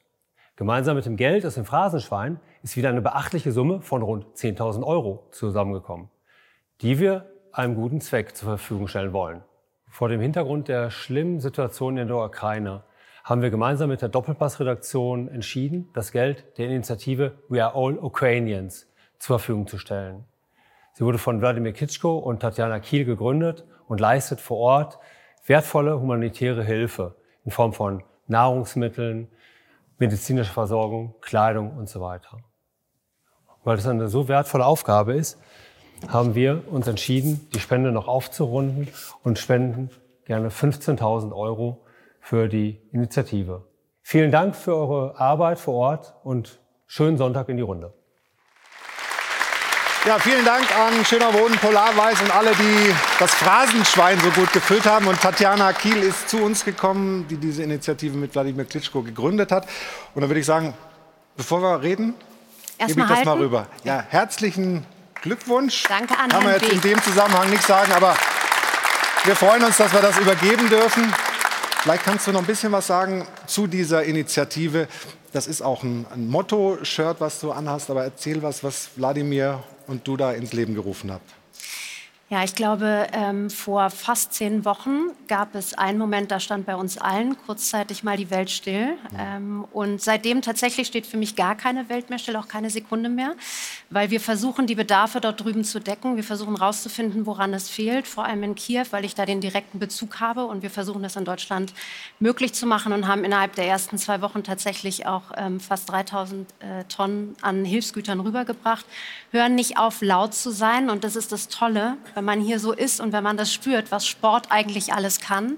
Ich arbeite jetzt auch schon seit 16 oder 17 Jahren mit den beiden zusammen. Ähm, und das ist einfach so schön zu erleben. Und deswegen haben wir uns überlegt, müssen wir einfach weiterhin laut bleiben ähm, und gerade wieder auch was finden, was verbindet. Deswegen machen wir ganz viele unterschiedliche Aktionen. Der Pulli ist einer davon äh, mit einem anderen Partner. Und deswegen werden wir bald auch ein Benefizspiel in Hamburg machen. Das ist eine andere Aktion, wo wir vor allem die Familien wieder zusammenbringen wollen und zusammen laut Weil du dieses Benefizspiel schon ansprichst, Wladimir hat uns eine Grußbotschaft geschickt aus Kiew. Viele, viele Menschen in Deutschland sind ja schwer beeindruckt von den beiden Klitschko-Brüdern, die in Kiew die ganze Zeit sind und immer wieder Botschaften raussenden in die ganze Welt und da wirklich einen unglaublich beeindruckenden Job machen. Und er hat uns eine kurze Grußbotschaft geschickt und da geht es auch um das von dir eben gerade schon angesprochene Benefizspiel. Hallo aus Kiew. Wie ich immer sagte, mit dem richtigen Mitspielen im Team hat man große Chancen zu gewinnen. Mein Sport, das Boxen, war kein Mannschaftssport, aber ich hatte immer ein Team im Hintergrund, auf dem ich mich zu 100% verlassen konnte. Heute ist es die Unterstützung von euch allen, die uns hier in der Ukraine noch stärker macht. Danke, dass ihr in unserem Team seid. In meiner alten Wahlheimat Hamburg steht jetzt ein Benefiz-Fußballspiel vor der Tür. Organisiert von HSV, DFB Stiftung, We're All Ukrainians und dem Städtepark Hamburg-Kiew. Ich freue mich, dass es ein Programm für die ganze Familie gibt und eine Botschaft der Solidarität mit den Ukrainerinnen und Ukrainern gesendet wird. Wir kämpfen hier um eine Zukunft in Freiheit für uns und unsere Kinder.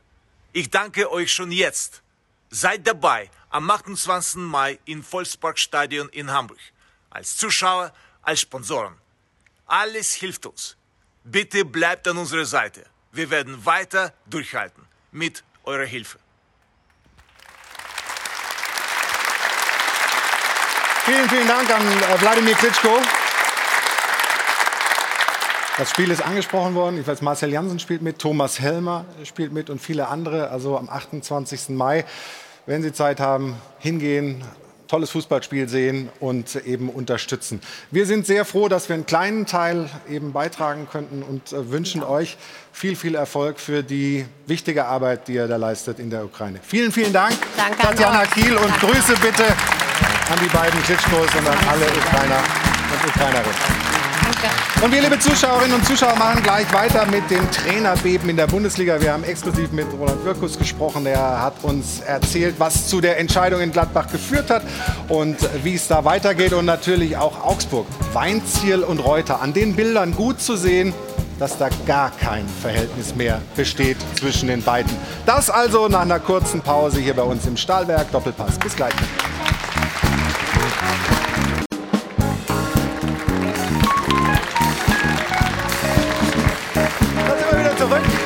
Beim Stahlberg Doppelpass. Und sprechen über ja, das Trainerbeben von gestern. Ja, also Adi Hütter hat gesagt, ja, geht nicht weiter in Gladbach, macht keinen Sinn. Oder hat man es gemeinschaftlich gesagt. Und Markus Weinziel hat es, glaube ich, von sich aus einfach äh, gesagt. Also nee, ich bin zu der Erkenntnis gekommen, macht keinen Sinn, weiterzumachen in Augsburg. Beginnen wir mal mit äh, Mönchengladbach. Wir hatten gerade ein Exklusivinterview. Patrick Berger, der Kollege, war in Gladbach und hat mit Roland Wirkus gesprochen, dem Sportdirektor, über die Gründe für das Aus- und mögliche Kandidaten.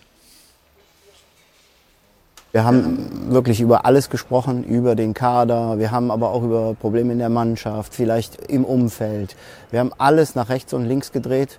Und das waren sehr, sehr konstruktive, äh, ehrliche, offene, saubere Gespräche. Und äh, in vielen Dingen hatten wir dann auch Konsens, das muss man klar sagen. Aber es gab auch ein paar Dinge, wo wir, wo wir äh, unterschiedlicher Auffassung waren. Ja, und dann haben wir uns am Freitag nochmal zusammengesetzt nach dem Training äh, und äh, haben das nochmal abschließend besprochen und waren dann wirklich beide der Meinung, dass es besser ist, sich dann zu trennen und getrennte Wege zu gehen. Wenn Sie sagen, es gab einen Konsens, in welchen Punkten war man sich vielleicht einig? Ich meine, klar, einerseits, das sieht man ja auch, dass es sportlich vielleicht nicht die große Entwicklung äh, gab. Dann gab es hier und da auch äh, Gerüchte, dass vielleicht auch die Mannschaft ein bisschen gefremdelt hat mit ihm auch als Typen. Was war vielleicht der Konsens, wo Sie sagen, da waren wir überein? Ja, also über einen waren wir das ist ja selbst reden. Wenn du 61 Tore kassierst und wir in der Saison keine defensive Stabilität gefunden haben, aber das ist das, was der Trainer auch selber gesagt hat, dass er gesagt hat, du, defensive Stabilität war ein großes Problem und äh, wenn du 61 Tore kassierst, dann ist das eigentlich, wir waren die drittschlechteste Abwehr und damit bist du eigentlich Abstiegskandidat. Und äh, das war ein Punkt, wo wir auf jeden Fall Konsens hatten. Und äh, ja, und über andere Themen, das haben wir intern diskutiert und das soll auch dann intern bleiben. Thema, was es auch immer wieder äh, gab, war natürlich, Adi Hütter wurde für viel Geld geholt, als zweiteuerster Trainer mit einer Ausstiegsklausel von 7,5 Millionen, äh, ein Gehalt, das nicht gerade wenig war. War das auch vielleicht irgendwo ein Hindernis? Also Geld darf nie eine Rolle spielen, weil letztendlich geht es um den Club und da spielen finanzielle Dinge, dürfen finanzielle Dinge keine Rolle spielen. Sie haben jetzt auch schon mal gestern gesagt, dass äh, Adi Hütter Ihnen in den Gesprächen ein Stück weit entgegengekommen ist. Jetzt haben wir gehört, dass der Vertrag äh, in der Hinsicht aufgelöst wurde. Könnten, können Sie das bestätigen? Können Sie dazu was sagen? Also zu Vertragsinhalten sage ich in der Regel gar nichts, aber es ist so, dass äh, Adi Hütter uns entgegengekommen ist und da zeigt sich auch der Mensch Adi Hütter, die Persönlichkeit Adi Hütter und da muss ich sagen, großen Respekt vor diesem Menschen. Wie weit sind Sie vielleicht schon in den Gesprächen mit Nachfolgekandidaten? Also es, erstmal ist es, wäre es fahrlässig, wenn man sich nicht Gedanken macht. Immer muss man sich Gedanken machen. Ein Trainerscouting muss auch immer stattfinden, unabhängig von Situationen. Aber wir waren in einer prekären Situation und dann macht man sich natürlich immer Gedanken. Aber ich werde natürlich hier keine Namen diskutieren. Sie sagen, Sie kommentieren keine Namen. Trotzdem muss ich einmal nachfragen, Lucien Favre ist so ein bisschen das, was in Dortmund vielleicht auch die Sehnsucht der Fans nach Jürgen Klopp ist. Das ist hier der Fall äh, bei der Borussia. Er wäre natürlich frei. Und er soll auch ein Kandidat sein, mit dem Sie schon gesprochen haben. Also Sie haben Verständnis dafür, das habe ich gerade schon gesagt, dass wir intern das besprechen und nicht nach, nach draußen gehen. Ja, ein vielsagendes Lächeln auf die letzte Frage des Kollegen. Stefan, schwierige, schwierige Situation für Borussia Mönchengladbach, wenn man jetzt dieses Halbjahr nimmt. Ne? Beginnend mit Max Eberl aus, sportliche Entwicklung, jetzt Adi Hütter weg, äh, dein Ex-Club verpflichtet die auch für viel Geld. Und ich bin schon der Meinung, dass Geld eine Rolle spielt. Vor allen Dingen auch bei Borussia Mönchengladbach wegen Corona, logischerweise. Aber ich glaube, dass sie auch viele Baustellen haben im Kader. Viele Spieler, die weg wollen, ähm, von denen man sich aber auch vielleicht von Seiten des Vereins trennen will und muss. Also das wird ein Sommer, der es in sich hat in Mönchengladbach. Ähm, ja, also es muss mir jetzt nicht leid tun, dass Adi Hütter gesagt hat, ich möchte den Verein verlassen. Also äh, das gibt es in dem Geschäft nicht. Aber man kann natürlich gespannt sein, wie es dann in der neuen Saison dann wird. Aber ja. Das ja, es bleibt trotzdem eine Saison zum Vergessen für Gladbach. Ja, ne? Das muss man fairerweise sagen. Also das fing alles so ein bisschen an mit Max Eberl. Ähm, mit Sicherheit selbst verschuldet. Brauchen wir jetzt nicht wieder aufdiskutieren, was auch Max Eberl alles gemacht hat. Dann das ganze Hickhack äh, mit äh, Ginter, äh, was da diskutiert worden ist, auch öffentlich diskutiert worden ist. Das ist ja nur die, äh, die Spitze jetzt, äh, das, das, das finale Ende, wenn du es so möchtest. Und das Geld keine Rolle spielt, also da, das hat er exklusiv, ehrlich gesagt, weil alle anderen Bundesligisten, ja. habe ich zumindest jetzt in der Erinnerung, ist Geld schon sehr, sehr wichtig. Und das wird auch wirtschaftlich Gladbach wehtun. Also du hast eine Ablösesumme bezahlt, du hast mit Sicherheit ein hohes Gehalt für ihn bezahlt. Ja, und jetzt hast du einen Kader, der in Anführungsstrichen äh, zerrüttet ist, gehen möchte. Ähm, Im Management hast du mit Sicherheit Defizite nach Max Eber.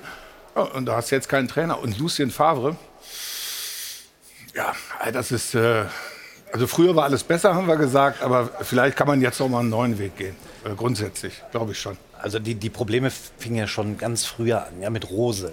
Äh, Wirkus hat ja gerade gesagt, die Problematik lag in der Defensive. Mhm. Wir haben viele Gegentore gekriegt. Haben sie letztes Jahr auch.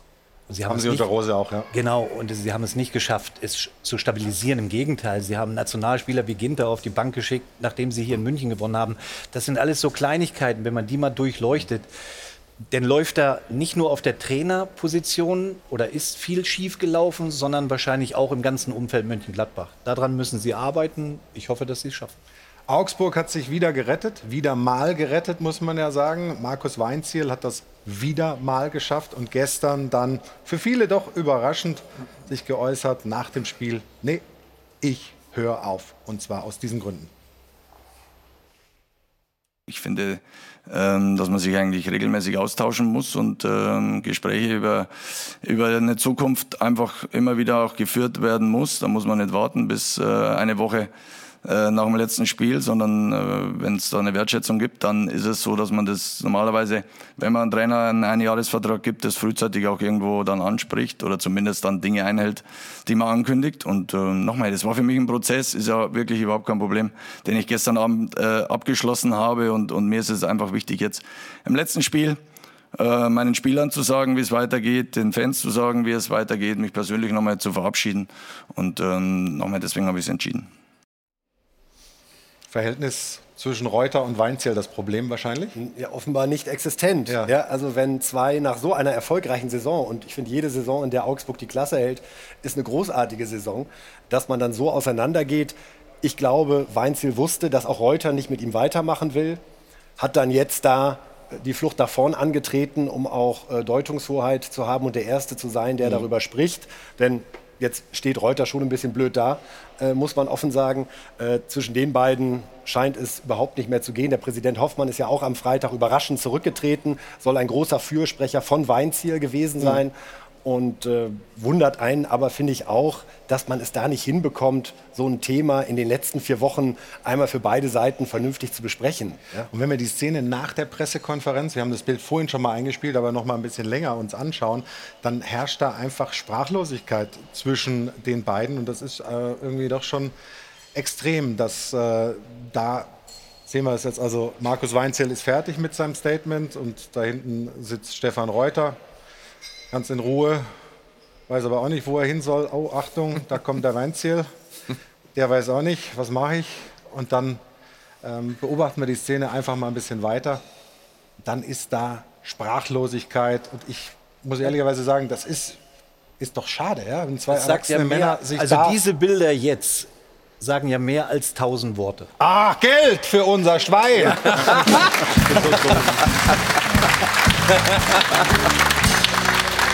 So kurz vor, kurz vor Schluss. Ne? Das Kurz vor Schluss. weh.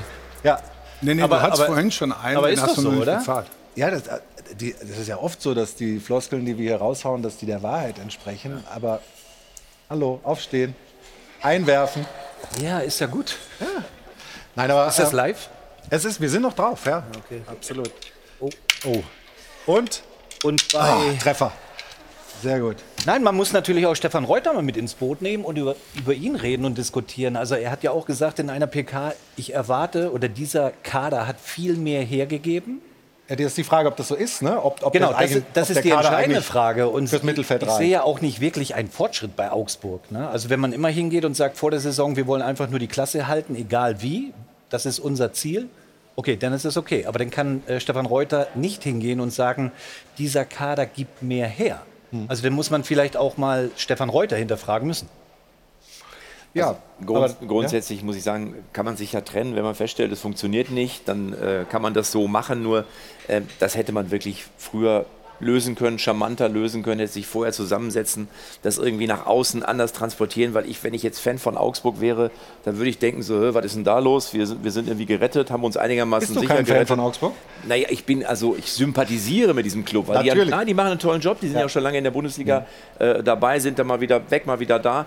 Äh, aber grundsätzlich muss man sagen, darf das sowas ja nicht passieren, dass du hier im Doppelpass sitzt. Für uns ja toll hier, ne? aber dass du so ein Bild siehst, der eine sitzt da, der andere geht raus, ist ja eigentlich ein Desaster. Wenn man- PR-mäßig ist es ein Desaster. Also langweilig wird es nicht, ja? Wenn man Nee. jetzt denkt, Augsburg sucht einen Trainer, Gladbach sucht einen Trainer, Hertha sucht einen Trainer. Deswegen Bei ist der Bayern Markt- ist Musik wegen Lewandowski, das wird eine Sommerpause, die uns Spaß macht. Deswegen ist der Magath so entspannt. Und dann kommen ja jetzt noch ein paar Highlights. Die zweite Liga äh, heute Mittag und dann das DFB-Pokalfinale. Eintracht spielt im Euroleague-Finale. Wir haben das Champions League-Finale mit Liverpool. Klopp da drin, jetzt den FA Cup gewonnen. Das haben wir nach der Pause. Und äh, Sie haben jetzt eine Chance, noch was zu gewinnen. Und dann sind wir gleich wieder zurück hier in der Runde.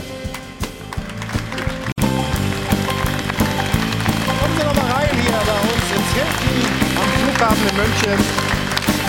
Hajo von Adel und Band begrüßen uns hier im Stahlwerk Doppelpass. Und Jana ist jetzt bei uns in der Runde und hast noch mal eine Rubrik mitgebracht. Ne? In Formcheck der Champions. Ich habe vorhin schon mal Jürgen. Nein?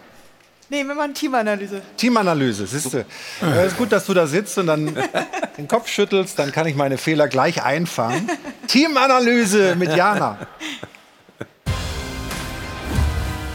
Die Teamanalyse wird präsentiert von Amazon Prime Video.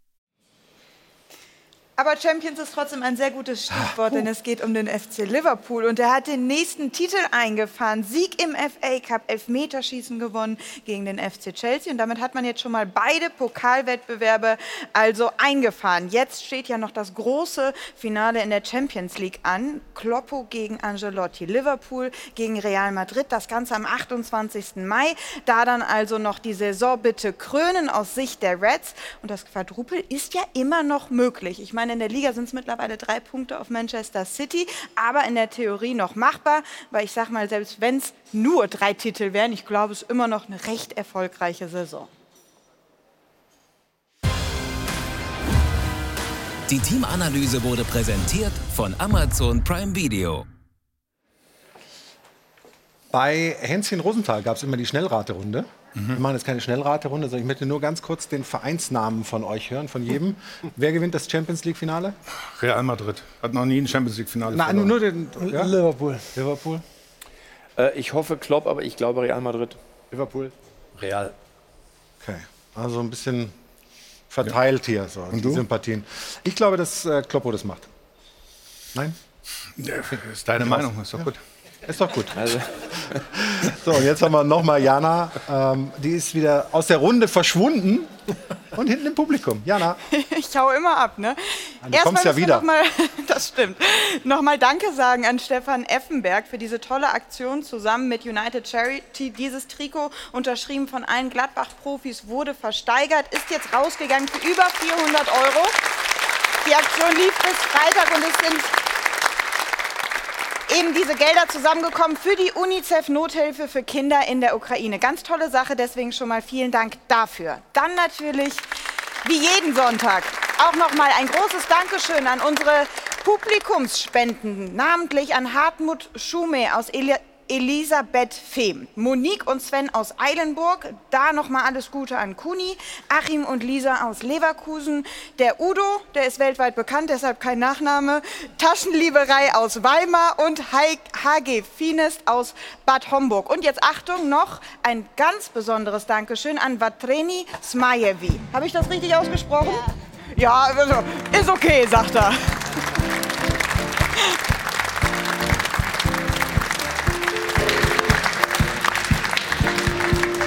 Danke dir, Jana. Wenn du willst, kannst du noch mal zu uns in die Runde kommen. zur Mit Bierchen, dann komm Ja, natürlich. Also schnell hier rüber. Ich bedanke mich äh, für die engagierte Diskussion. Alex, vielen Dank für den Besuch. du gehst bald auf Turnier, Tournee wieder. Ne? Ab, ab September ist Manze wieder auf. Comedy-Tour. Äh, geht natürlich auch um Fußball. Ja? Also wer da Lust hat, vielleicht äh, mal Karten holen und zuschauen. Matthias, vielen Dank. Äh, Olaf, Du Ich will ja. den Sommer mit Vertragsverlängerung verbringen. Stefan möchte gerne einen neuen Vertrag, du willst ja eine Verlängerung. Oh Gott. Jana drückt von hinten, also der Sommer bei Sport 1 wird auch Zauberwort. Zauberwort, Wertschätzung. Wir sind gespannt. Danke für die Runde. Wir können irgendwie anprosten, wenn jeder ein Bierchen findet. Jetzt kommt Bundesliga pur und später eben Eishockey, ne?